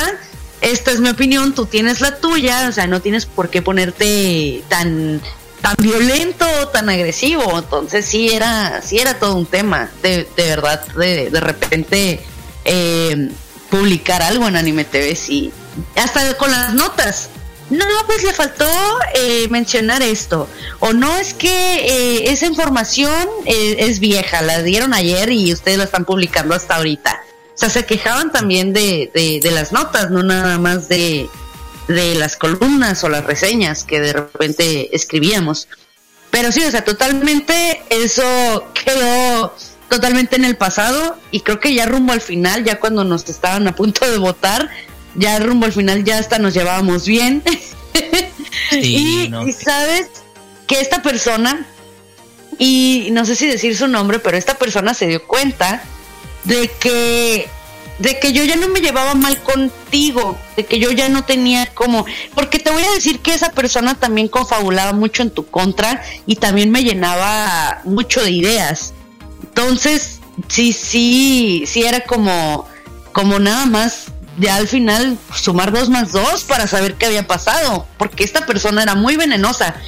Y, y ya, o sea, se empezó a dar cuenta de que yo ya no me llevaba mal contigo, de, de que al contrario, o sea, hasta conversábamos de vez en cuando y no le gustó, no le gustó mucho que hubiera como esta esta como comunicación, por así decirlo, o sea, no, no le gustó y yo creo que por eso también fue que confabuló en mi contra, porque yo me llevaba eh, relativamente bien con esta persona y de vez en cuando platicábamos y nos pasábamos noticias y, y o sea, teníamos buena comunicación. Y yo creo que eso fue lo que no le gustó, al final de cuentas. Pero bueno, nunca sabremos la verdad a lo mejor de lo que realmente pasó. Yo creo que ya a estas alturas da lo mismo, más allá del tiempo que haya da lo mismo. Sí, ya, o sea, realmente es como algo que ya quedó muy, muy en el pasado. Todavía tienen ahí mis reseñas y mis columnas sin, sin darme crédito, pero, pero es nada más ya un recuerdo que quedó, que quedó ahí. Una, una colaboración que, que tuve por años y nos movimos hacia enfrente y ahorita pues ya tengo mi podcast, ya tengo como mis cosas, mis proyectos y ya. De vez en cuando hago una que otra colaboración aquí y allá, pero, o sea, ya de planta, de planta, ya no he escogido nada por lo mismo. Porque a veces sí tengo como ese, ¿sabes? Como ese miedo de que vaya a ocurrir de nuevo. Ya, como última cosa, Silali, eh, ¿en qué está ahora, en qué estás ahora? Porque has mencionado un podcast, no sé si Ah, sigues comentando en términos de redes sociales respecto a estas temáticas. Me gustaría que le contaras a, a nuestros oyentes en qué está ahora Citlali el Dama y cómo la podemos encontrar. Bueno, personal, o sea, a nivel profesional, me dedico al marketing digital. Eso es a nivel este profesional, pero ya como eh, de mis hobbies siempre van a ser y seguirán siendo hablar de todo aquello que nos apasiona, que en estos momentos pues es la industria del entretenimiento, que aunque esté pasando por una crisis, ahí andamos a la expectativa de series nuevas de televisión, de en bueno, en plataformas de streaming, películas, todo esto yo lo sigo haciendo. Ahorita traigo muy fuerte lo de los libros y sus adaptaciones a la pantalla grande. Y básicamente de eso se trata mi podcast. Mi podcast se llama Coffee Break, pero viene siendo eh, de mi página de, de Instagram, por así decirlo, que se llama Cop Reader. Y de ahí se, se, se deriva este programa, este podcast que se llama Coffee Break. Y ahí hablo de libros, hablo de cómics, hablo de películas y de series, básicamente. Pero, pero me lo pueden encontrar en YouTube y en Spotify. Y por ahí en Anchor también. Y sí, siempre voy a... eh, mi herramienta favorita de toda la vida sigue siendo Twitter para hacer ahí algunos análisis eh, de cine y de, de los mismos temas. Y también si me quieren seguir pues en Instagram, que es eh, cup.reader, donde subo también reseñas de libros y de cómics. Por ahí andamos también activos en Instagram. Básicamente, pero seguimos, seguimos haciendo la crítica, la observación. Ok. Citlali, ya llegando ya al final de esta entrevista, te quiero agradecer la invitación. Agradecer, perdón, eh, que hayas venido con nosotros, porque eh, lo dije al revés. Yo quería hacer la invitación. agradecer, disculpa, agradecer la presencia acá en, eh, en este programa que me tocó fundar junto con Carlos Pinto hace ya, ya vamos a cumplir seis años, si no me equivoco, de farmacia Wow. Entonces, eh, para mí, este, este ha sido el proyecto, este ha sido el programa en donde he expresado todas mis ideas más que a través de columnas. Yo tenía mi blog que quiero, quiero seguir trabajándolo, lo dejé un poquito botado, pero lo voy a reactivar. Pero este, este ha sido el lugar donde he expresado mis ideas, mis comentarios o, muchas otras cosas. Ha sido mi refugio. Eh, luego lo que sucedió con Anime Manga y TV. De hecho, para mí, eh, el que tú estés compartiendo conmigo ahora en, en- en este programa eh, refleja precisamente de que en primer lugar ya no hay ningún roce, en primer lugar, ningún roce, de que estamos dedicados a una tarea que sin duda alguna nos gusta porque nos apasiona, porque todo este mundo del entretenimiento es algo que a nosotros nos apasiona, que nos gusta comentarlo y nos gusta disfrutarlo y verlo.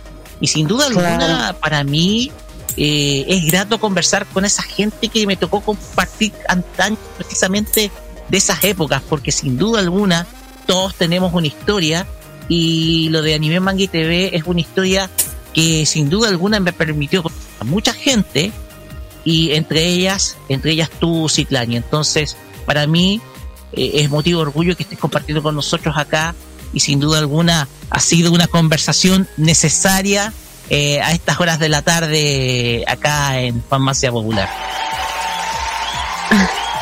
No, chicos, la verdad, muchísimas gracias a ustedes por, por la invitación y como bien mencionas, eh, que quede claro que ya entre nosotros no hay ningún tipo de, de roce y que pues hemos seguido adelante a pesar de y que al contrario, aquí estamos para seguir compartiendo y para seguir conversando acerca de todo aquello que, que nos apasiona y como bien mencionas, de Anime TV no todo, no todo fue malo, yo también conocí mucha gente que al día de hoy todavía eh, pues ahí sigue eh, entre mis contactos, entre ellos pues tú, que, que pues continuamos con, con la comunicación, ya, ya a pesar de todos los años que han pasado, de que no estamos eh, en Anime TV y pues desde el 2014 eh, pues estarnos eh, conociendo. Muchísimas gracias por, por haberme invitado aquí a, a tu espacio. Eh, también pues todo un honor para mí, la verdad. Gracias chicos. Pues bien, con esto cerramos nuestra entrevista, pero antes nos gustaría que se quedara para el cierre de nuestro programa porque eh, luego ya vamos a cerrar. Pero vamos con música, vamos con, la- con- vamos con música y este es otro pedido suyo, Citlali, que también es de una de sus series preferidas hoy en día que es Jojo. Jojo Bizarre Adventure, que es Chase. es una de mis canciones favoritas, de hecho no la quito. Y eh, pues es de Jojo Bizarre Adventure Diamond is Unbreakable y es de Maon Kurasaki. Perdón, Chase, se me equivoqué, de Bata. Es de Bata. nos, andaba, nos andaba confundiendo. Pero no, es de Bata. Es de Bata, sí. Porque después vamos a escuchar a Maon Kurosaki eh, con la canción Sí. Stars, que es de el ending 9 de Helsing Ultimate. Pues bien, vamos y volvemos con el Asian Top Chart con Carlos Pinto Godoy acá en Famacia Popular.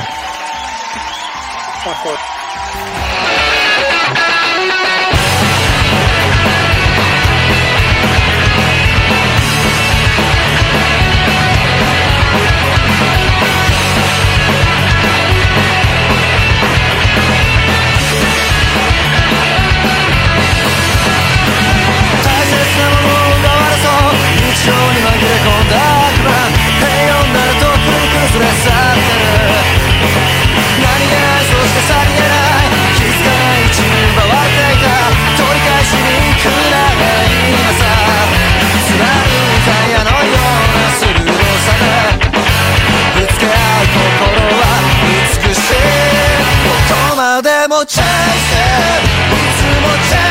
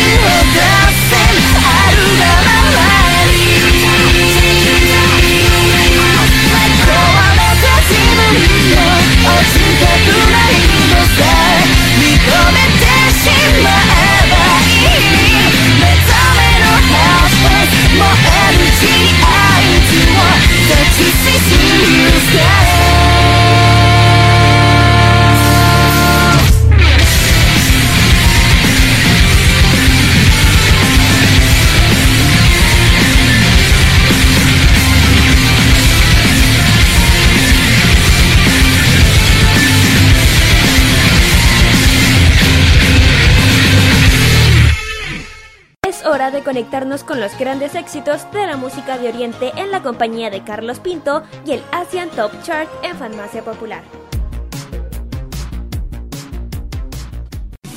Ya en la última sección del programa vamos directamente al Asian Top Chart con los sextos más escuchados de Asia. En esta oportunidad vamos a los sextos de Japón según la lista de Billboard. Estos son los siguientes. Décimo lugar se presenta la agrupación Awesome City Club que sube del 34 al décimo lugar con el tema Wasurena. Subiendo del 37 al noveno lugar se encuentra Fujikase con el tema llamado Kirari. Del noveno al octavo lugar también sube BTS y este tema que la está rompiendo el año pasado y que también la va a romper este año, Butter. Séptimo lugar se le encuentra la agrupación The Ice que sube del 42 al séptimo lugar con el tema Citrus. Sexto lugar para la agrupación Macaroni en Pizzu que sube del décimo tercero al sexto con el tema Nandemo Nayo.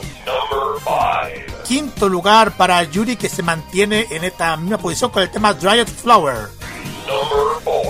Yuri con una sola U se baja del tercer lugar al cuarto lugar con el tema Battle Jewies. Tercer lugar para King Yu que sube del décimo segundo al tercer lugar con el tema Sakayume. Segundo lugar para Aimer que baja del primer lugar al segundo con el tema Sankyo Sanka. Y del segundo lugar al primer lugar está subiendo Kinyu y este tema llamado Ichizu. Este tema forma parte de la banda sonora de la película Jujutsu Kaisen Zero. Es el tema que vamos a escuchar a continuación y posteriormente vamos a escuchar a Aimer con el tema Sankyo Sanka, que es el opening tercero de la serie Kimetsu no Yaiba. Vamos y volvemos para la parte final.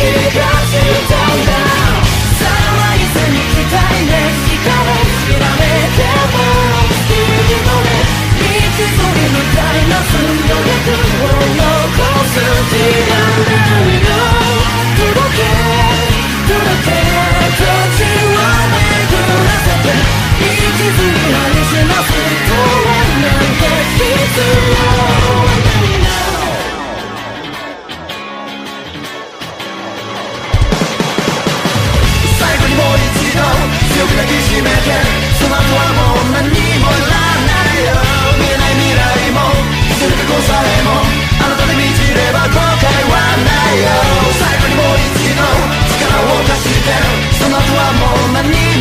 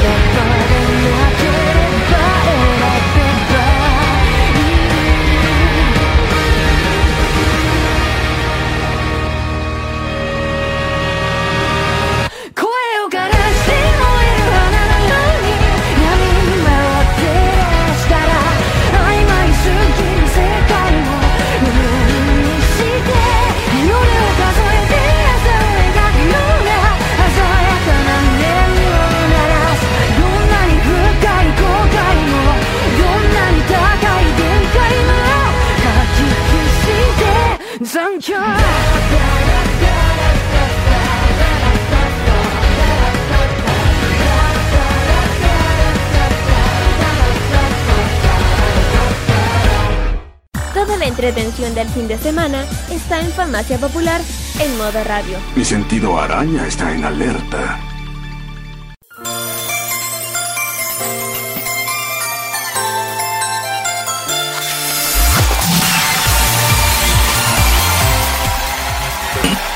Y bien, estamos cerrando este capítulo de Farmacia Popular, capítulo número 207. Sí, 207 de este día 8 de enero de 2022. En esta oportunidad, comenzando ya el año 2022 para nosotros como programa, en la compañía de Ciclari Aldama, a quien agradecemos la presencia esta tarde de sábado. Lali. Gracias, gracias chicos. Aquí seguimos en esta tardita de sábado. Gu- Gusto compartir con ustedes. Así es. De hecho, ha sido una conversación muy agradable. Conversamos también de otras cosas en, eh, en off. Eh, pero de todas maneras, como te digo, y haciendo extensible lo que dije la hace, hace un rato atrás, eh, muchas gracias por aceptar esta invitación que te hice para que pudiéramos conversar de otras cosas, en qué estabas ahora y desde luego hablar sobre el, el tema de la industria de emprendimiento y por supuesto ese tema que estábamos en la en la pasada sección precisamente respecto de el sitio web en donde estuvimos. Así que muchas, pero muchas gracias. Una conversación sincera y abierta.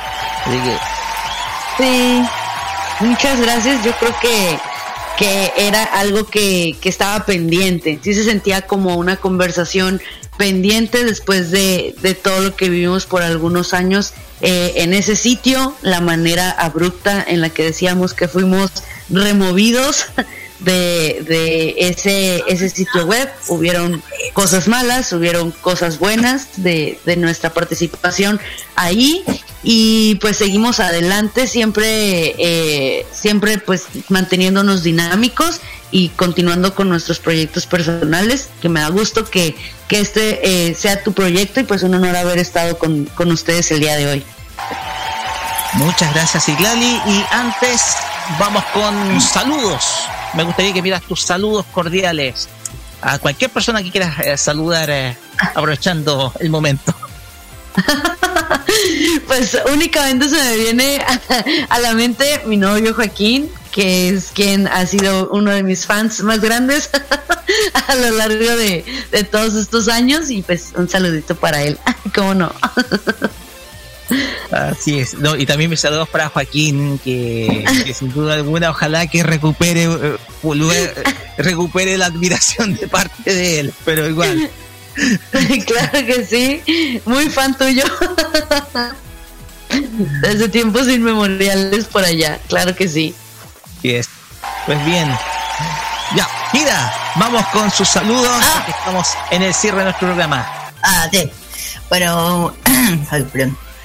Así, un saludo muy grande, bueno, a, a todos que nos escuchan, a las que nos, a que nos apoyen, especialmente un saludo a, a, todo, bueno, a las comunidades del K-pop, también a, la- a las tiendas, que siempre nos apoyan, don Rodolfo, eh, también saludo al K sorry que K-pop Feria porque ellos siempre nos apoyan Yellow Dream, Cookie Store, K-pop Manía eh, eh, también un especial muy un saludo muy muy especial porque hoy día empecé mis nuevas clases de Hangul y le mando un saludo a mi profe que fue hoy día fue como una especie de, de bienvenida repaso de lo que pasó ay, con lo demás eh, nada, le mando un saludo, lo echaba de menos mi profe, ya está lo echando de menos ya. Y, y a darle nomás, seguir adelante. Y, ah, y todas las canciones que acabo de escuchar del K-pop, eh, las van a escuchar de lunes a viernes en el, en el K-Mo Express, de lunes a viernes, desde las 5 de las 7 de la tarde, hora de Chile. Eh, si la si la quiere escuchar, ahí te lo Sí, por supuesto. Y eso sería lo mis. Bueno. Gracias, Kira. Carlos. Eh, mi saludo por, por toda- a toda la gente que nos han escuchado durante el transcurso del día y también a los que nos escucharon el pasado jueves en K-Mod. Mi familia, los que en estos momentos que está pasando, no, no es que estamos pasando, estamos pasando así, muy tranquilo durante la jornada. Eh, a mis compañeros de trabajo de universidad, la- a toda la comunidad que nos han- nos han apoyado durante, durante todo este año que se fue y a los que comienza ahora también a, a todos ustedes y, y nada, igual invitado para que nos sintonicen ya el próximo jueves con K-Mod y también el próximo sábado en farmacia y también invitado para que sigan viendo muchos contenidos que tenemos en el, el archivo retro y moderno en YouTube y también en Instagram con los archivos que tengo de telarchivos. Eso no- Así, todos los archivos, por ejemplo, la televisión por cable, si ustedes quieren revivir las tandas comerciales de Cartoon Network, o de Fox Kids, o de Jetix, o de todos los canales desaparecidos, ustedes la pueden ver en Telearchivos Retro co- con eh, Carlos Pinto Godoy. Así que, en pues bien, de mi parte, un gran saludo a todas, eh, a, a todos nuestros oyentes, sobre todo de, de, de extranj- de extranjeros que nos siguen, eh, que nos siguen escuchando. Eh, como ustedes sabrán, revalidamos nuestro compromiso este 2022 para continuar eh, acompañándonos todos los días sábados y desde luego eh, saludar de manera muy especial a una personita que me encanta y que yo adoro, que es mi sobrinita Julieta, que ahí está eh, divirtiéndose y le encanta sobre todo pasear sobre la pequeña plaza.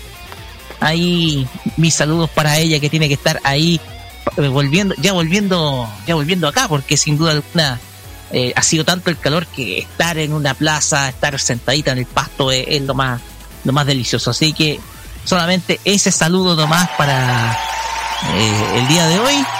Y recuerden, Eh, perdón, a todo esto, a- ayer viernes 7 fue el día del coleccionista. A todo ello, muchísimas gracias.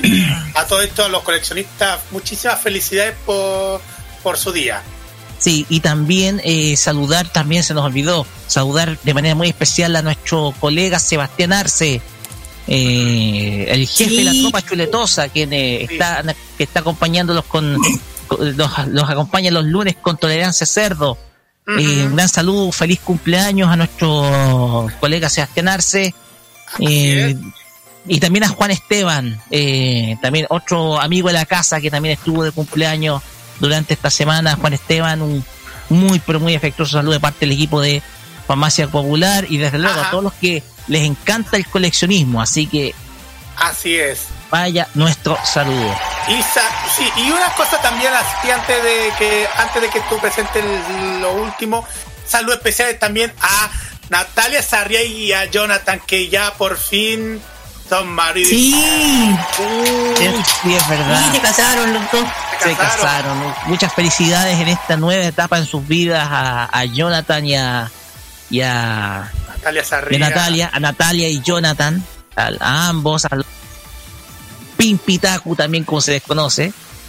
Así que en esta nueva etapa eh, les deseamos todo, todo el éxito, han sido muy unidos y han sido también muy, pero muy buena onda con nosotros como Farmacia Popular. Así que mis felicitaciones a ambos, sin duda alguna, van a ser muy, pero muy felices.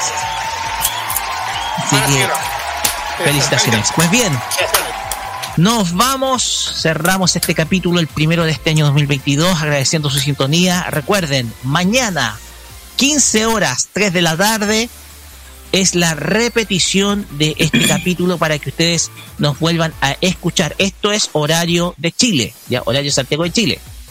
Sí. También, eh, nos- eh, y a partir del día lunes, este capítulo va a estar en nuestro podcast oficial en Spotify, Anchor.fm y en otras plataformas para que ustedes puedan revivir este capítulo que sin duda alguna estuvo muy, pero muy bueno. Pues bien, nos despedimos. Será hasta la próxima semana será hasta el próximo día sábado con más entretenimiento friki acá en Farmacia Popular. Y como siempre nos despedimos con música y de la música que a mí me gusta, City Pop. Porque vamos a escuchar a una de las grandes voces de la música japonesa como es Junko Hashi y este tema titulado Oh Boy. Nos despedimos, será hasta el próximo sábado. Recuerden, de mi parte, nos volvemos a encontrar en Tolerancia Cerdo Summer. Pues bien, buenas noches, buenas noches ya porque ya atardeció y muchas gracias por su sintonía. Chao, chao. Nos vemos por nuestra parte el jueves en Kenmore y Roque, suerte el martes en el programa de segundo. Exactamente, nos vemos también. Chao, chao.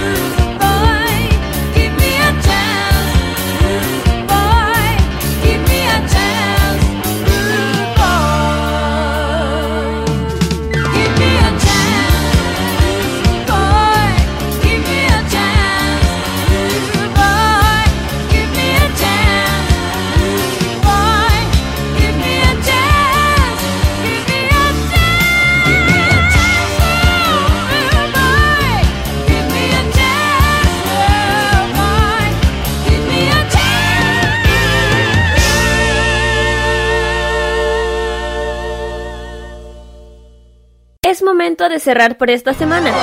Se acabó. Todo, todo, todillo. Vete de aquí a ser feliz. Pero no te preocupes. El próximo sábado te seguiremos trayendo todas las novedades del mundo del anime, el manga, la música asiática y todo aquello que enloquece a los fans de lo friki. Se cierra por esta semana la farmacia popular en modo radio. Hasta pronto, Patria Friki. ¡Adiós! ¡Aloha! Adiós. Adiós todo el mundo. Nos vemos. Sayonara, maestro. Hasta luego. Adiós. Ahí se ven. Adiós. Hasta nunca, pueblo rabón. Las opiniones emitidas en este programa son de exclusiva responsabilidad de quienes las emiten y no representan necesariamente el pensamiento de modoradio.cl.